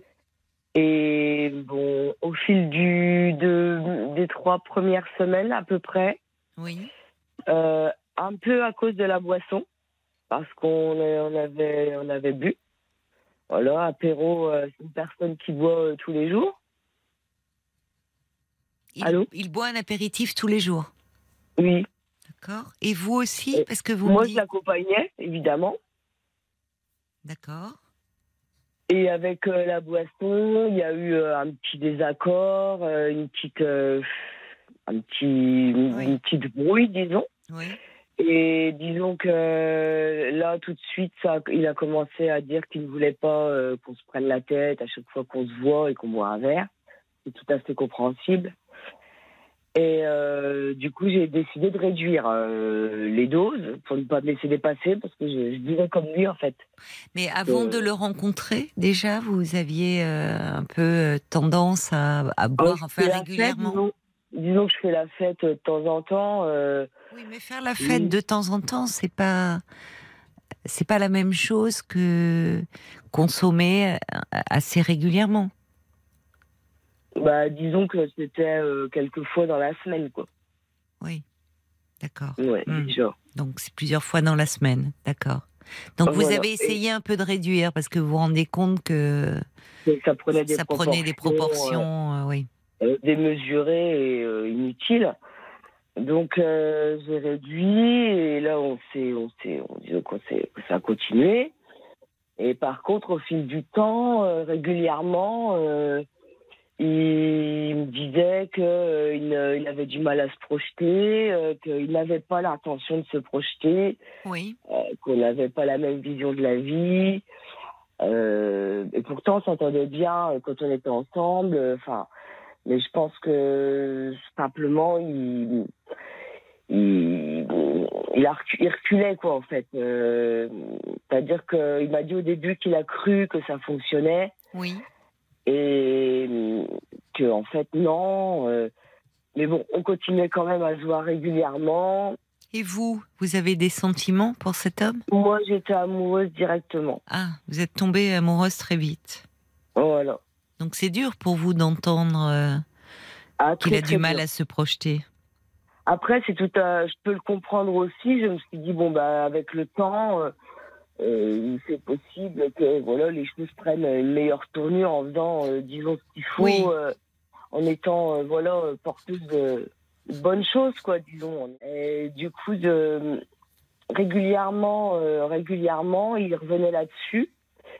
Mais bah, quand on est amoureux, on, on reste un petit peu voilà, sur l'espoir. Donc je lui Oui. ai demandé si malgré tout c'était euh, envisageable. euh, parce qu'en fait, il s'est comparé à sa rencontre avec sa femme. Oui, c'est oui, il est, Euh, il, euh, a il- eu un coup de foudre et pour qui il a pas, euh, il a tourné la page. L'histoire est terminée, mais euh, c'était euh, la femme de, de sa vie et ça l'a énormément déçu, je pense. Il Donc vous voyez que la page, elle est un peu lourde à tourner. C'est pas une page, c'est vous l'avez dit d'ailleurs, un quart de siècle. Ouais. Non mais et il malheureusement, il euh, c'est toujours compliqué quand on arrive euh, après euh, une, une relation. euh, c'est quand la personne n'est pas encore euh, euh, bien remise, c'est que forcément elle a tendance à comparer. Mhm. c'est injuste pour vous, mais ça veut dire peut-être que cet homme, il n'est pas encore bien remis de cette séparation. Enfin, je Et ne sais pas où vous en êtes aujourd'hui, parce que Il ça fait quand même un il an. que je, lui- plais. euh, bon, c'est pas quelqu'un qui est très euh, sur les compliments, mais il me dit que oui, que je lui plais, qu'il il n'a pas envie de retomber amoureux, en fait. Il ne croit plus euh, tellement en l'amour et et, euh, et du coup, et qu'il ne sait pas s'il peut Oui, arriver à tomber amoureux, quoi. oui, mais alors aujourd'hui, vous en êtes où, Sarah? Eh ben, on en est que, euh, au fil du temps, euh, la relation euh, a continué euh, normale, mais on, on ne sort pas, on ne sort pas vraiment ensemble. Vous m'entendez? Oui, et vous? Oui, moi je- j'entends, mais j'ai l'impression que ça coupe par moment. Pour Mais non, non, non, moi je, je vous entends. Non, non. Donc, alors, vous continuez à vous voir? Voilà, sauf que depuis, je- j'ai quand même euh, remarqué ce monsieur continuait à, parler, à chercher à faire connaissance avec d'autres personnes sur les sites de rencontres. Ah oui, vous l'avez vu sur des sites. Voilà, euh, disons que j'ai regardé dans son téléphone carrément. Et euh, je lui ai dit, et il m'a dit oui, c'est vrai que si on me parle, je réponds. Mais euh, en fait, euh, c'est lui qui fait aussi la démarche de dire euh, oui, bonjour, Oui. est-ce que tu voudrais faire connaissance? Ouais. Donc ça, c'est hyper blessant. C'est dur pour vous. Ouais. Voilà, très très dur. Et euh, du coup, euh, j'ai dit, bon, il faut que j'arrête pour Oui, que je sois capable de continuer. oui. Et comme j'ai quand même, euh, la- enfin, je sais pas si c'était de l'amour ou de la ou de l'entêtement ou de la bêtise, mais j'ai quand même une- une- un sentiment de douceur et de de paix euh, énorme vers cette personne, quoi. Euh, quelque chose de vraiment. euh, alors, je suis dans une période en plus où j'ai envie de me poser euh, dans ma vie. ça Oui. voilà, et où cette personne correspond, quoi. Parce que j'ai du mal à trouver quelqu'un qui me plaît. Stabilité. Et du coup, pardon? De la stabilité, peut-être? Vous avez du mal à trouver de la stabilité? stabilité, disons que cette personne-là incarne ce qui pourrait être. Vous êtes sûr de ça? Parce ben, qu'il vous dit quand même il- qu'il vous trouve euh, jolie et, et que vous ayez des qualités, oui. Mais en même temps, euh, euh, il est quand même encore très très tourné vers le passé. Il veut, enfin, il il il, il veut pas. Il vous dit, il se projette pas dans l'avenir. C'est pas lié à vous, c'est lié au fait que il est pas prêt. Il est très nostalgique de son histoire d'amour et de. Il vous dit que il, a- il y a quelque chose qui n'est pas réglé et vous n'êtes pas responsable de ça, Sarah. ah, je sais, mais euh, en fait, j'ai du mal. à- J'ai l'impression que justement, euh, l'histoire est, est plutôt euh, passée, justement, et qu'il est content d'être tout seul, quoi. En fait, surtout. Parce qu'il est tout seul? Ben, quand on n'est pas ensemble, lui, il est tout seul. Oui, mais là, vous en êtes où? Parce que moi, je vois sur votre petite fiche que vous n'avez plus de nouvelles euh, depuis 15 jours. Voilà, il y a eu, euh, il y a eu encore, euh, bah, il y a eu euh, parce que c'est pas quelqu'un qui est vraiment branché sur le les messages. Et ça, même avec ses enfants, ses parents, bon voilà, c'est il est assez, il est assez, comment on va dire, dilettante là-dessus. Et donc Oui, enfin. moi, c'est vrai qu'au bout de quatre jours, j'avais peu de réponse à un message. Voilà, lui, ça ne l'inquiète pas, mais euh, moi, ça m'inquiétait. Bah, oui, mais Sarah, euh, je suis désolée, mais c'est pas, c'est, pas sympa de Non, vous laisser grave. 15 jours sans nouvelles. Enfin, on, on voit bien que euh, vous, vous, vous êtes très amoureuse de cet homme, mais que lui, euh, il n'est pas prêt à s'engager. Oui, alors justement, c'est pour ça que je me dis, euh, euh, je me demande quelle attitude il faut que j'adopte, quoi, parce qu'en fait, moi, c'est un peu euh, une obsessionnelle, en fait. Oui. Ça me mange l'esprit. Oui. Bon, là, j'arrive à retrouver un peu un bien-être chez moi, à me dire aussi, euh, il faut que je m'occupe de mes, mes choses, parce qu'il me disait souvent, fais ce que tu as à faire, occupe-toi euh, aussi d'avancer dans ta vie. Qu'est-ce que vous avez à faire justement? Qu'est-ce qui est important? Vous dites vous êtes dans une période où Au niveau vous- professionnel, moi, j'ai j'ai rien, quoi. Je suis en, en pleine recherche. euh, vous et avez quel justement, âge Vous avez euh, quel âge, Sarah 48 ans. 48 ans. Oui. Et en fait, j'aurais tellement aimé pouvoir avec quelqu'un rêver et bâtir un projet en commun, euh, comme ça peut se faire euh, certains couples qui reprennent euh, quelque chose ensemble. Oui. Bon. Vous avez beaucoup coup- investi sur cet homme. Bah, disons, en général, déjà, dans l'idée que je pouvais avoir du couple à venir, je me suis dit, euh, possiblement... euh, Oui, et ma fille, elle me dit, mais ça peut peut-être même lui faire peur. euh, Vous êtes seul Peut-être depuis que- longtemps, vous? Oui. Et Oui. ma fille qui a décédé quand elle avait un an, elle a votre fille, c'est ça? Elle a quel âge, votre fille? Elle a 16 ans. Elle vit avec vous? Euh, elle est en internat. euh, Elle est en internat. la semaine, depuis deux ans. Oui. ouais.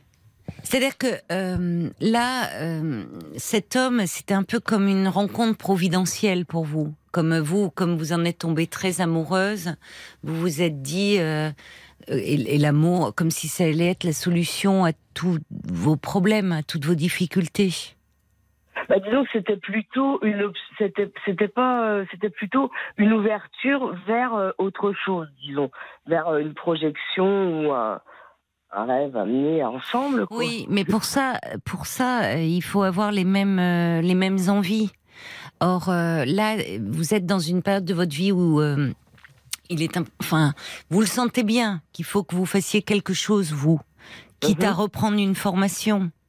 Mais Mhm. à miser tout sur cet homme, vous risquez de, de, de vous enfoncer en fait un peu plus.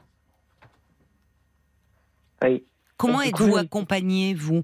Parce que j'entends que, bon, actuellement, vous n'avez pas de travail. Vous me dites qu'il y avait quand même un peu ce côté faire la fête plusieurs fois par semaine, un peu une pente un peu glissante. Vous savez, parfois on, on peut comme ça euh, sombrer Mhm. sans sans s'en rendre compte, parce que c'est une façon un peu de s'étourdir aussi avec l'alcool et de Oui, oui. euh, tout semble un peu plus léger. et- Donc, peut-être qu'il faut commencer par là. Vous verrez bien après comment cette relation euh, peut évoluer. Mais là, il semblerait qu'il faut que vous vous occupiez de vous. Oui. Parce que là, il y a beaucoup de... euh, vous êtes un peu en difficulté en ce moment. Il y a plein de... Vous avez du mal à trouver une stabilité. Et, et, et cet homme euh, a, a trop espéré, a trop attendre de cette relation. Vous risquez, quand je disais de retomber plus bas, c'est euh, c'est une relation qui est, qui est pas très satisfaisante en ce moment quand même. Ben non, tant pour moi, euh, parce que moi j'arrive dans une phase où euh, où, où j'ai plus spécialement envie. j'ai- J'aime sa présence, mais j'ai pas spécialement envie d'être dans une tendresse ou quelque chose. Je me pas je me détache, mais j'ai comme un un espèce de un peu de recul euh, du fait que j'ai l'impression que je suis un peu face à un mur. Lui aussi, je pense, il a son travail. il Mais lui, c'est son ça. problème. Pardon de vous le dire comme ça. Ouais, Lui, c'est lui, vous, c'est vous. ouais. Vous êtes, en ce moment, quand je dis l'homme providentiel, c'est comme si, à travers cette rencontre, parce que ça vous a apporté du moment, des, des- des moments de douceur, de, de bien-être, de, il y avait, enfin, l'horizon s'ouvrait. Cette rencontre, cet homme qui vous plaît, dont vous tombez amoureuse, et vous aviez envie que tout un peu s'enchaîne, et ça aurait pu. Mais si ce n'est que cet homme, euh, il sort d'une histoire où, euh, bon, euh, il a l'air, il a beau dire ça va, bon, et il vous dit en même temps c'était la femme de ma vie, j'en aurai pas d'autre. Bon, sympa à entendre. Vous voyez, il est, il est aussi lui pas bien finalement. Ouais. Et le coup de l'apéro tous les jours, ben lui aussi, il est peut-être dans une pente un peu glissante. C'est exactement ce que je me dis aussi. Donc je me dis que moi je dois. On se Euh, sauve pas à euh, deux hein, avec l'alcool. On sombre à Ah, deux. hein. On sombre à deux. Vous l'avez senti d'ailleurs. Quand vous Ah vous oui, êtes oui, dit, vous commenciez à vous prendre la tête, à vous embrouiller, vous avez dit oh là là, l'alcool ça va pas, mais vous vous retrouvez là-dessus. Et parce que lui, voyez, lui, euh, euh, plutôt que de vous tirer vers le haut, il risque de vous tirer vers le bas en fait. C'est ce que dit une auditrice. Elle dit attention, ne faites pas Perrette et le pot au lait avec cet homme qui n'est, qui a peut-être pas les mêmes rêves et les mêmes attentes que vous. Tout ce que vous pouvez faire pour le moment, c'est d'essayer de d'aller mieux, vous, dans votre vie, pour vous et pour Mhm. votre fille. Mhm. Bien sûr. Voyez, et déjà de retrouver un peu de stabilité. Qu'est-ce qu'elle en dit, votre fille? Elle est, elle est au lycée, elle, elle Qu'est-ce qu'elle fait? Oui, elle est au lycée. Oui. Elle euh, s'inquiète pour vous par moment? Vous avez l'impression? Pas trop, non, non, non. Elle, euh, Bon, bah tant mieux. elle elle est, est- euh, non, non, elle est assez, euh, assez confiante, euh, assez Bon. épanouie. euh. Bon, d'accord. Donc ça, déjà, c'est bien. Oui, oui, oui, je pense qu'à ce niveau-là, ça va. Elle l'aime pas trop du fait qu'elle voit que je souffre un peu, quoi. Ben oui, je la comprends. Contre, Ben, c'est qu'elle vous aime, vous, et qu'elle voit que cet homme, finalement, il vous fait pas tant de bien que ça, au fond. Elle me dit que je le défends toujours. euh, Oui. voilà, comme si c'était un peu. Enfin, ça, c'est pas très grave. euh. Oui, mais vous savez, les enfants et les ados, ils ont souvent une grande lucidité. Et, et parce qu'elle vous aime, c'est gentil de vous dire ça. Bien fond. sûr. Parce qu'elle Ah, s'inquiète, elle, pour vous. Vous voyez, je vous demandais si euh, elle s'inquiète un peu pour vous. Parce qu'elle voit que cet homme, euh, il vous occupe beaucoup l'esprit. Vous m'avez dit, ça devient un peu obsessionnel. Ouais. Et que finalement, elle sent que vous êtes un peu en souffrance. Alors, il faut vous Ah. occuper de vous. Ah ouais, mais c'est pas si simple en fait, le truc. Bah, il faut vous faire aider, Sarah. Il faut un peu passer par là. Peut-être qu'il y a un moment où vous tournez autour et pas Mhm. attendre de, de vraiment euh, vous enfoncer. Parce que je me demande, que je dois garder même le lien encore Parce que c'est pour moi qui est un peu, j'ai l'impression d'être en quête. Lui, Oui. il est posé, il dit toujours oui, si tu veux, la porte est toujours ouverte, il n'y a aucun problème. Oui. On fait des bons repas ensemble. Euh, après, euh, voilà, euh, il y a des fois où je ne veux pas boire, évidemment. Mais puis là, je prends des médicaments justement pour, pour Qu'est-ce que arrêter. vous prenez Ah, Vous avez vu quelqu'un par rapport à Oui, ça? oui, j'en ai parlé à mon médecin traitant. Je lui ai dit que c'était régulier. C'est bien, c'est bien. et du coup, il m'a donné un traitement. C'est bien que vous en ayez parlé, bravo. C'est courageux. Ah oui, oui, oui, c'est bah, Oui. obligatoire. Je peux pas rester à vivre avec ça, Non, euh, à consommer régulièrement. J'ai pas envie d'être dans une addiction. Il m'a Oui. dit que je berce là-dedans. Et oui. du coup, euh, voilà, j'ai pas du tout. C'est bien, vous êtes volontaire. Ah non, non, pas du tout. Mais, Mais- par contre, au niveau du lien avec lui que je me dis, euh, je sais, moi j'ai besoin de- d'avoir ces nouvelles. Enfin, et lui, il en prend pas. Je m'étais fait opérer, il avait pas pris de nouvelles. C'est pas gentil. C'est grave, quoi. c'est- Oui, je suis d'accord Je avec vous. pense qu'il est tellement sur lui que Oui. j'arrive pas à comprendre en fait. Là, Mais peut-être parce que lui, au fond, il est pas bien. Les moments que vous partez aussi, ça n'excuse pas, mais il a, voyez, il, euh, euh, il est, il a un peu à ressasser le passé. Et vous, vous, vous, vous, vous avez envie de vous projeter dans l'avenir, et lui, il a un peu à ressasser le passé. Alors, vous voyez, je reçois un petit message pour vous de Brigitte qui dit c'est compré- bien compréhensible ce que vous ressentez, euh, Sarah. Euh, Vous avez tellement envie en fait d'un amour euh, réciproque, mais il faudrait peut-être d'abord commencer par rechercher un équilibre personnel. Ce que vous êtes en train de faire, en ayant parlé à votre médecin traitant, c'est bien. Vous vous voilez pas la face. Oui, j'avance, j'ai confiance.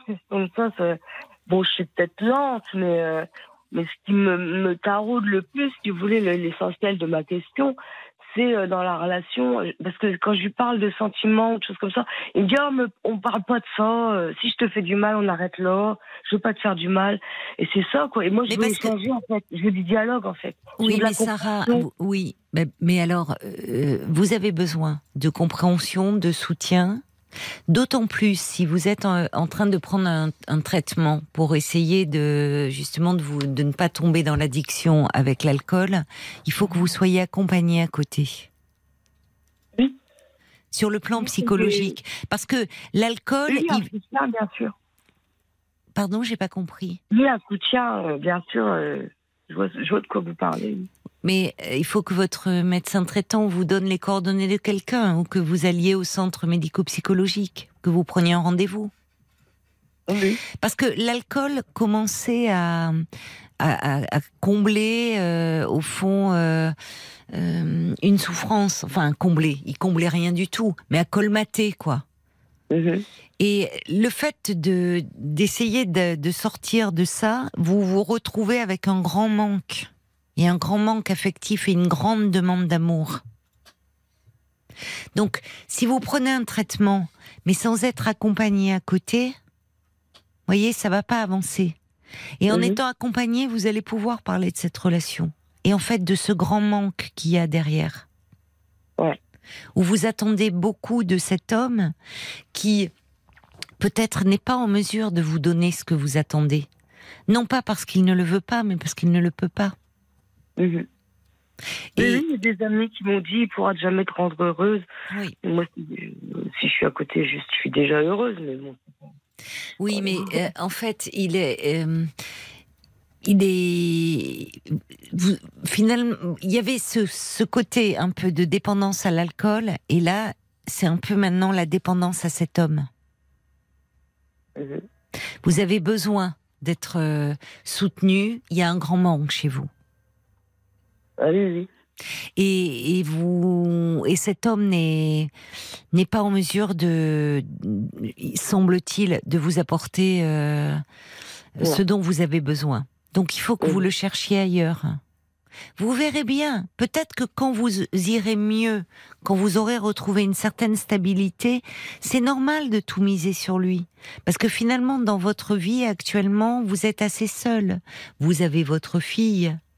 Mais, Ouais, non, Votre fi- trop seule, pardon? Oui, je suis trop, trop seule. Vous êtes trop seul. Donc cet homme, il représente tout. Oui. Et euh, il faut que vous vous créez de nouveaux liens. Mais pour ça, il faut que vous alliez un petit peu mieux. Mhm.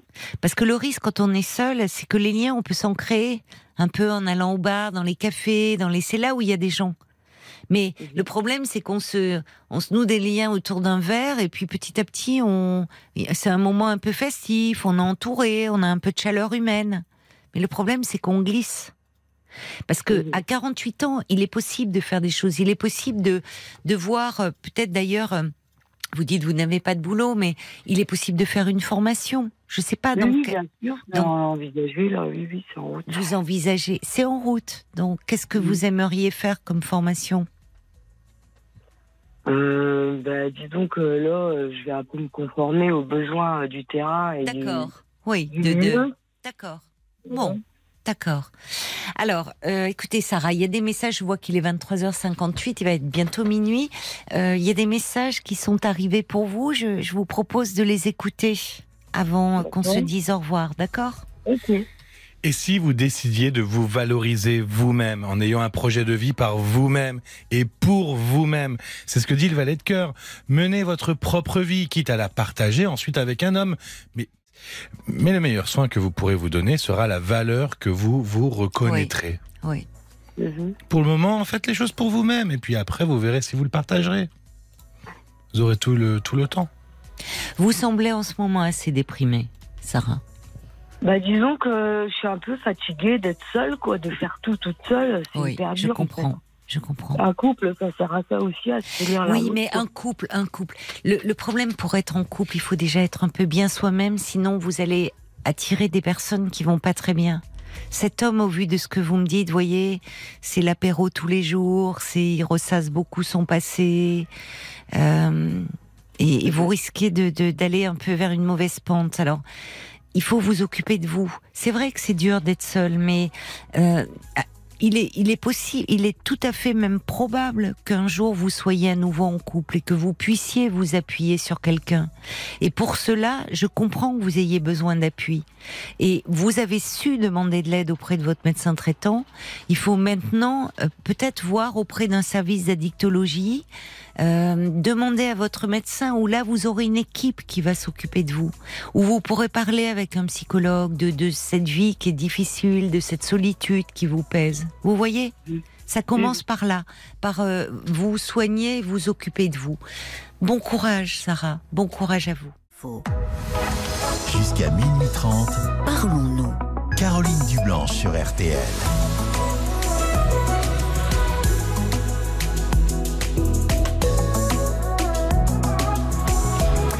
La nuit continue sur Europe 1 avec vous et vos témoignages au 09 69 39 10 11. On est à vos côtés encore pendant une petite demi-heure de direct. Alors n'hésitez pas euh, si vous désirez me parler. 09 69 39 10 11, c'est le standard de Parlons-nous et c'est un numéro de téléphone non surtaxé. Et puis euh, vos réactions également sur le groupe Facebook de l'émission RTL-Parlons-nous par SMS au 64 900 code RTL. Il y a Bob White qui me dit, bah, on entend ce soir à travers les témoignages de Sarah qui nous parlait d'un manque d'estime pardon, de soi et de confiance en soi, de, de non, de, de Sarah euh, qu'on avait à l'instant, pardon, c'était Sophie qui nous parlait d'un manque de confiance en elle. Bob White dit on s'aperçoit qu'on attend beaucoup de l'autre quand on manque de confiance en soi et quand on ne s'aime pas assez, j'ajouterais. Oui, c'est vrai que on a tendance à croire que l'autre peut justement euh, euh, combler tout ce qui est fragile en nous, combler tous nos manques. Et c'est ce que dit, euh, c'est ce que dit Brigitte. Les relations sont parfois plus en relation avec nos manques qu'avec la réalité de la relation. C'est très bien dit. RTL. Jusqu'à minuit 30, Parlons-nous. Caroline Dublanche sur RTL.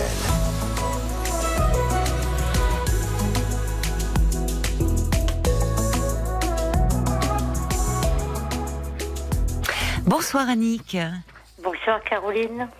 et bienvenue.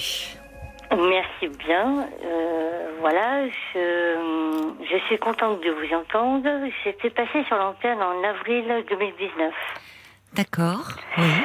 euh, en rapport avec euh, ce que nous vivions euh, avec mon compagnon malade jeune Alzheimer. Ah, Et un malade petit jeune. garçon. Ah oui, oui, malade jeune, je donc me sou- avant oui. 60 ans, avec un petit garçon Je me- en bas âge. Je me Voilà. souviens de vous, oh oui, mais on s'est même parlé à deux reprises, je crois. Euh, on- Hum, ah il y a eu une, oui, on s'est, parce que Ah oui, oui, de votre- que, ouais, fin- par rapport à votre petit garçon, justement, oui. Enfin, Donc euh, voilà, donc aujourd'hui, alors pour Et- euh, oui. pour euh, pour ceux, oui, c'est ça, parce que vous, vous précisez malade de jeune, parce que euh, vous vous avez 50 ans, Annick et votre compagnon a, a démarré la maladie d'Alzheimer très je- jeune. bah, à 49 ans, 50 ans. oui. Voilà. Et je me souviens ce qui m'avait, enfin, j'ai- beaucoup ému, hein, ainsi que les auditeurs, c'est que, ayant conscience avant que l'évolution de, de la maladie, de son Mm. côté inéluctable, il avait choisi fait, à- le en placement. accord- le placement parce qu'il ne Mm. voulait pas que votre petit garçon euh, voit la dégradation de son état et pour vous, Voilà. pour vous préserver. Vous avez une très bonne mémoire. Ouais, votre témoignage m'avait beaucoup marqué. Donc euh, voilà, en fin de compte, j'ai suivi votre conseil. Donc c'est aussi pour ça que j'appelle ce soir. Euh, donc durant toute la maladie, j'avais écrit. Et en fin de compte, j'ai trouvé un éditeur. Oui, Voilà. Donc alors bon. c'est euh, formidable ça. soutenu par, euh, je dirais, euh, mes amis et une de mes collègues qui avait fait quelques recherches pour moi sur les maisons d'édition, qui éditaient Oui. témoignages et autres. Oui. Et en fin de compte, j'ai trouvé, alors il y avait trois maisons d'édition qui étaient prêtes à m'éditer. Donc j'en ai choisi une et je ne suis vraiment pas déçue. Donc euh, Il va Euh, sortir euh, prochainement, votre il est sorti, il est juste sorti là depuis le, le, le week-end dernier, le week-end qui vient de passer. D'accord. Donc euh, voilà, il s'appelle Un amour étoilé. Un amour étoilé, oui. Voilà, et il est sorti aux éditions Pomarède et Richemont. Pomarède et Richemont. Oui, c'est une toute jeune maison d'édition Oui. qui a démarré euh, début d'année 2022. Oui. Euh, voilà, donc c'est vrai que c'est une maison d'édition que je recommanderais parce que vraiment très professionnelle. Euh, aucun, on va dire aucun, aucune pression, voilà, aucune pression. Euh, parce que pour arriver à éditer ce, ce livre, il a fallu que financièrement, eh ben, il y avait un coût. Hein, euh, voilà, parce que il est très difficile de trouver une maison d'édition qui, vous édite euh, gratuitement. Ah, d'accord. Donc c'est vous qui avez dû donc- payer. euh, Alors non, j'ai également suivi, je me suis fait peut-être un peu piéger entre guillemets, hein, euh, gentiment, par euh, ma meilleure amie qui m'a un peu motivée pour ouvrir une cagnotte euh, partici- participative sur Internet. Et la cagnotte a énormément fonctionné puisque je suis rentrée dans mes frais pour euh, pour éditer le livre. Ah bon, bah, formidable alors. Mais alors, Voilà. oui, parce que c'est des maisons, c'est à compte d'auteur, parce qu'il y a des Oui, maisons d'édition que l'on connaît, les grandes maisons d'édition, Mm. euh, euh, on, enfin, on ne paie pas pour euh, cela. Mais là, mais oui. là, Donc c'était ça, un ça, c'était un coût. Le livre était écrit, mais il vous fallait, euh, et c'était une somme importante. euh, Non, enfin, enfin, la maison d'édition que j'ai choisie, donc c'était raisonnable. Oui. Bon. Franchement, c'était tout à fait raisonnable. Et alors, Euh, il est sorti, donc il est disponible en librairie. Alors, sur- il est disponible en, il est disponible en librairie, sur internet et euh, en direct euh, sur la maison, enfin au niveau de la maison d'édition. Mais alors, euh, c'est qu'est-ce que vous ressentez? Parce que ce travail d'écriture, de, de- vous, depuis Alors- combien de temps? Enfin, quand c'est, Alors, quand je l'ai écrit, ben, je l'ai écrit Oui. tout le long de la maladie. ben hein, voilà, euh, voilà. voilà. Ouais. Euh, alors, ce qui a été le plus difficile pour moi, je pense, c'est au moment des corrections, Mm. qu'il a fallu le relire. Euh, là, ben, vous repassiez par toutes les phases de la maladie, hein, Mm. euh, par, euh, avec des moments euh, Oui. pas, pas évidents. Vous Euh, n'avez pas pu euh, le, le faire euh, lire à votre euh, à votre mari? Il n'était plus en, Non, en il état. n'était, de- il n'était plus là. Il euh, n'était plus là. Il n'était Ah. plus là, puisque lui nous a quittés fin 2019. Mm. Euh, par contre, c'est vrai que je, voilà, j'ai j'ai quelques exemplaires que j'ai déjà euh, donnés euh, à chacune de mes connaissances. Euh, j'ai eu certains retours déjà qui sont, euh, bah, c'est exactement le message que je voulais faire passer, c'est-à-dire, euh, comme j'avais dit lors de mon premier témoignage, euh, bah, que la maladie, euh, il fallait pas, euh, il fallait pas en faire un combat, enfin en faire un combat. Il fallait pas combattre avec elle. Oui. Euh, voilà. Et c'est vrai que j'espère que ce livre va aider énormément de, énormément d'autres familles. Voilà. Et pourtant, quand vous dites cela, ça, ça mériterait un peu d'être développé, Annie. Quand vous dites il ne faut pas, euh, voyez, en faire un combat. Il faut pas combattre la maladie parce que vous, vous, vous avez quand même fait preuve d'un courage, Oui, d'une volonté. Enfin, avec, euh, vous êtes, combat, vous êtes euh, quand même sacrément combative. Mais Oui, mais ça, ça oui, expliquez-nous ce que vous entendez par là. Ça en vaut la peine. Bah, disons qu'il faut pas, euh, il faut pas avoir euh, une certaine colère, en- enfin comme je disais lors de mon premier témoignage, une certaine colère euh, de- destructrice, on va dire, oui. euh, face à la maladie. Voilà, sinon on n'en retire absolument rien. Moi, je sais qu'en écrit, enfin voilà, maintenant que le livre est sorti.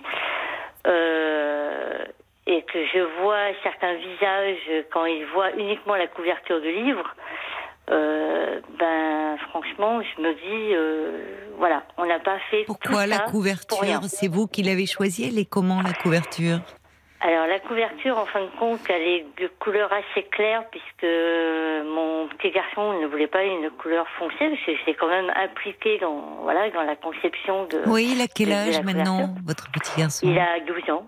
Il a 12 ans. Il a 12 ans. Voilà. Ah oui, donc il est tout à fait en âge de lire ce livre. Ah, ben il a déjà commencé.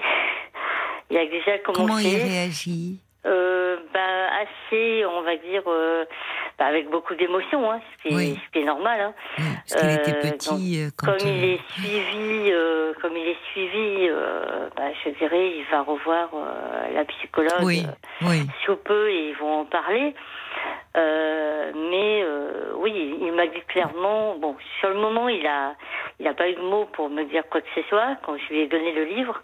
Mais le lendemain, il m'a dit euh, Tu as vraiment euh, très bien fait, maman, d'écrire ce livre. Voilà. Et pourtant, Oui. il ne l'avait pas commencé encore. Donc, euh, Oui. voilà. Et il était donc, il a, il a participé, c'est dans le choix de la Ah, couverture. oui, vous me disiez donc, euh, il, a, il voulait des couleurs suis- claires.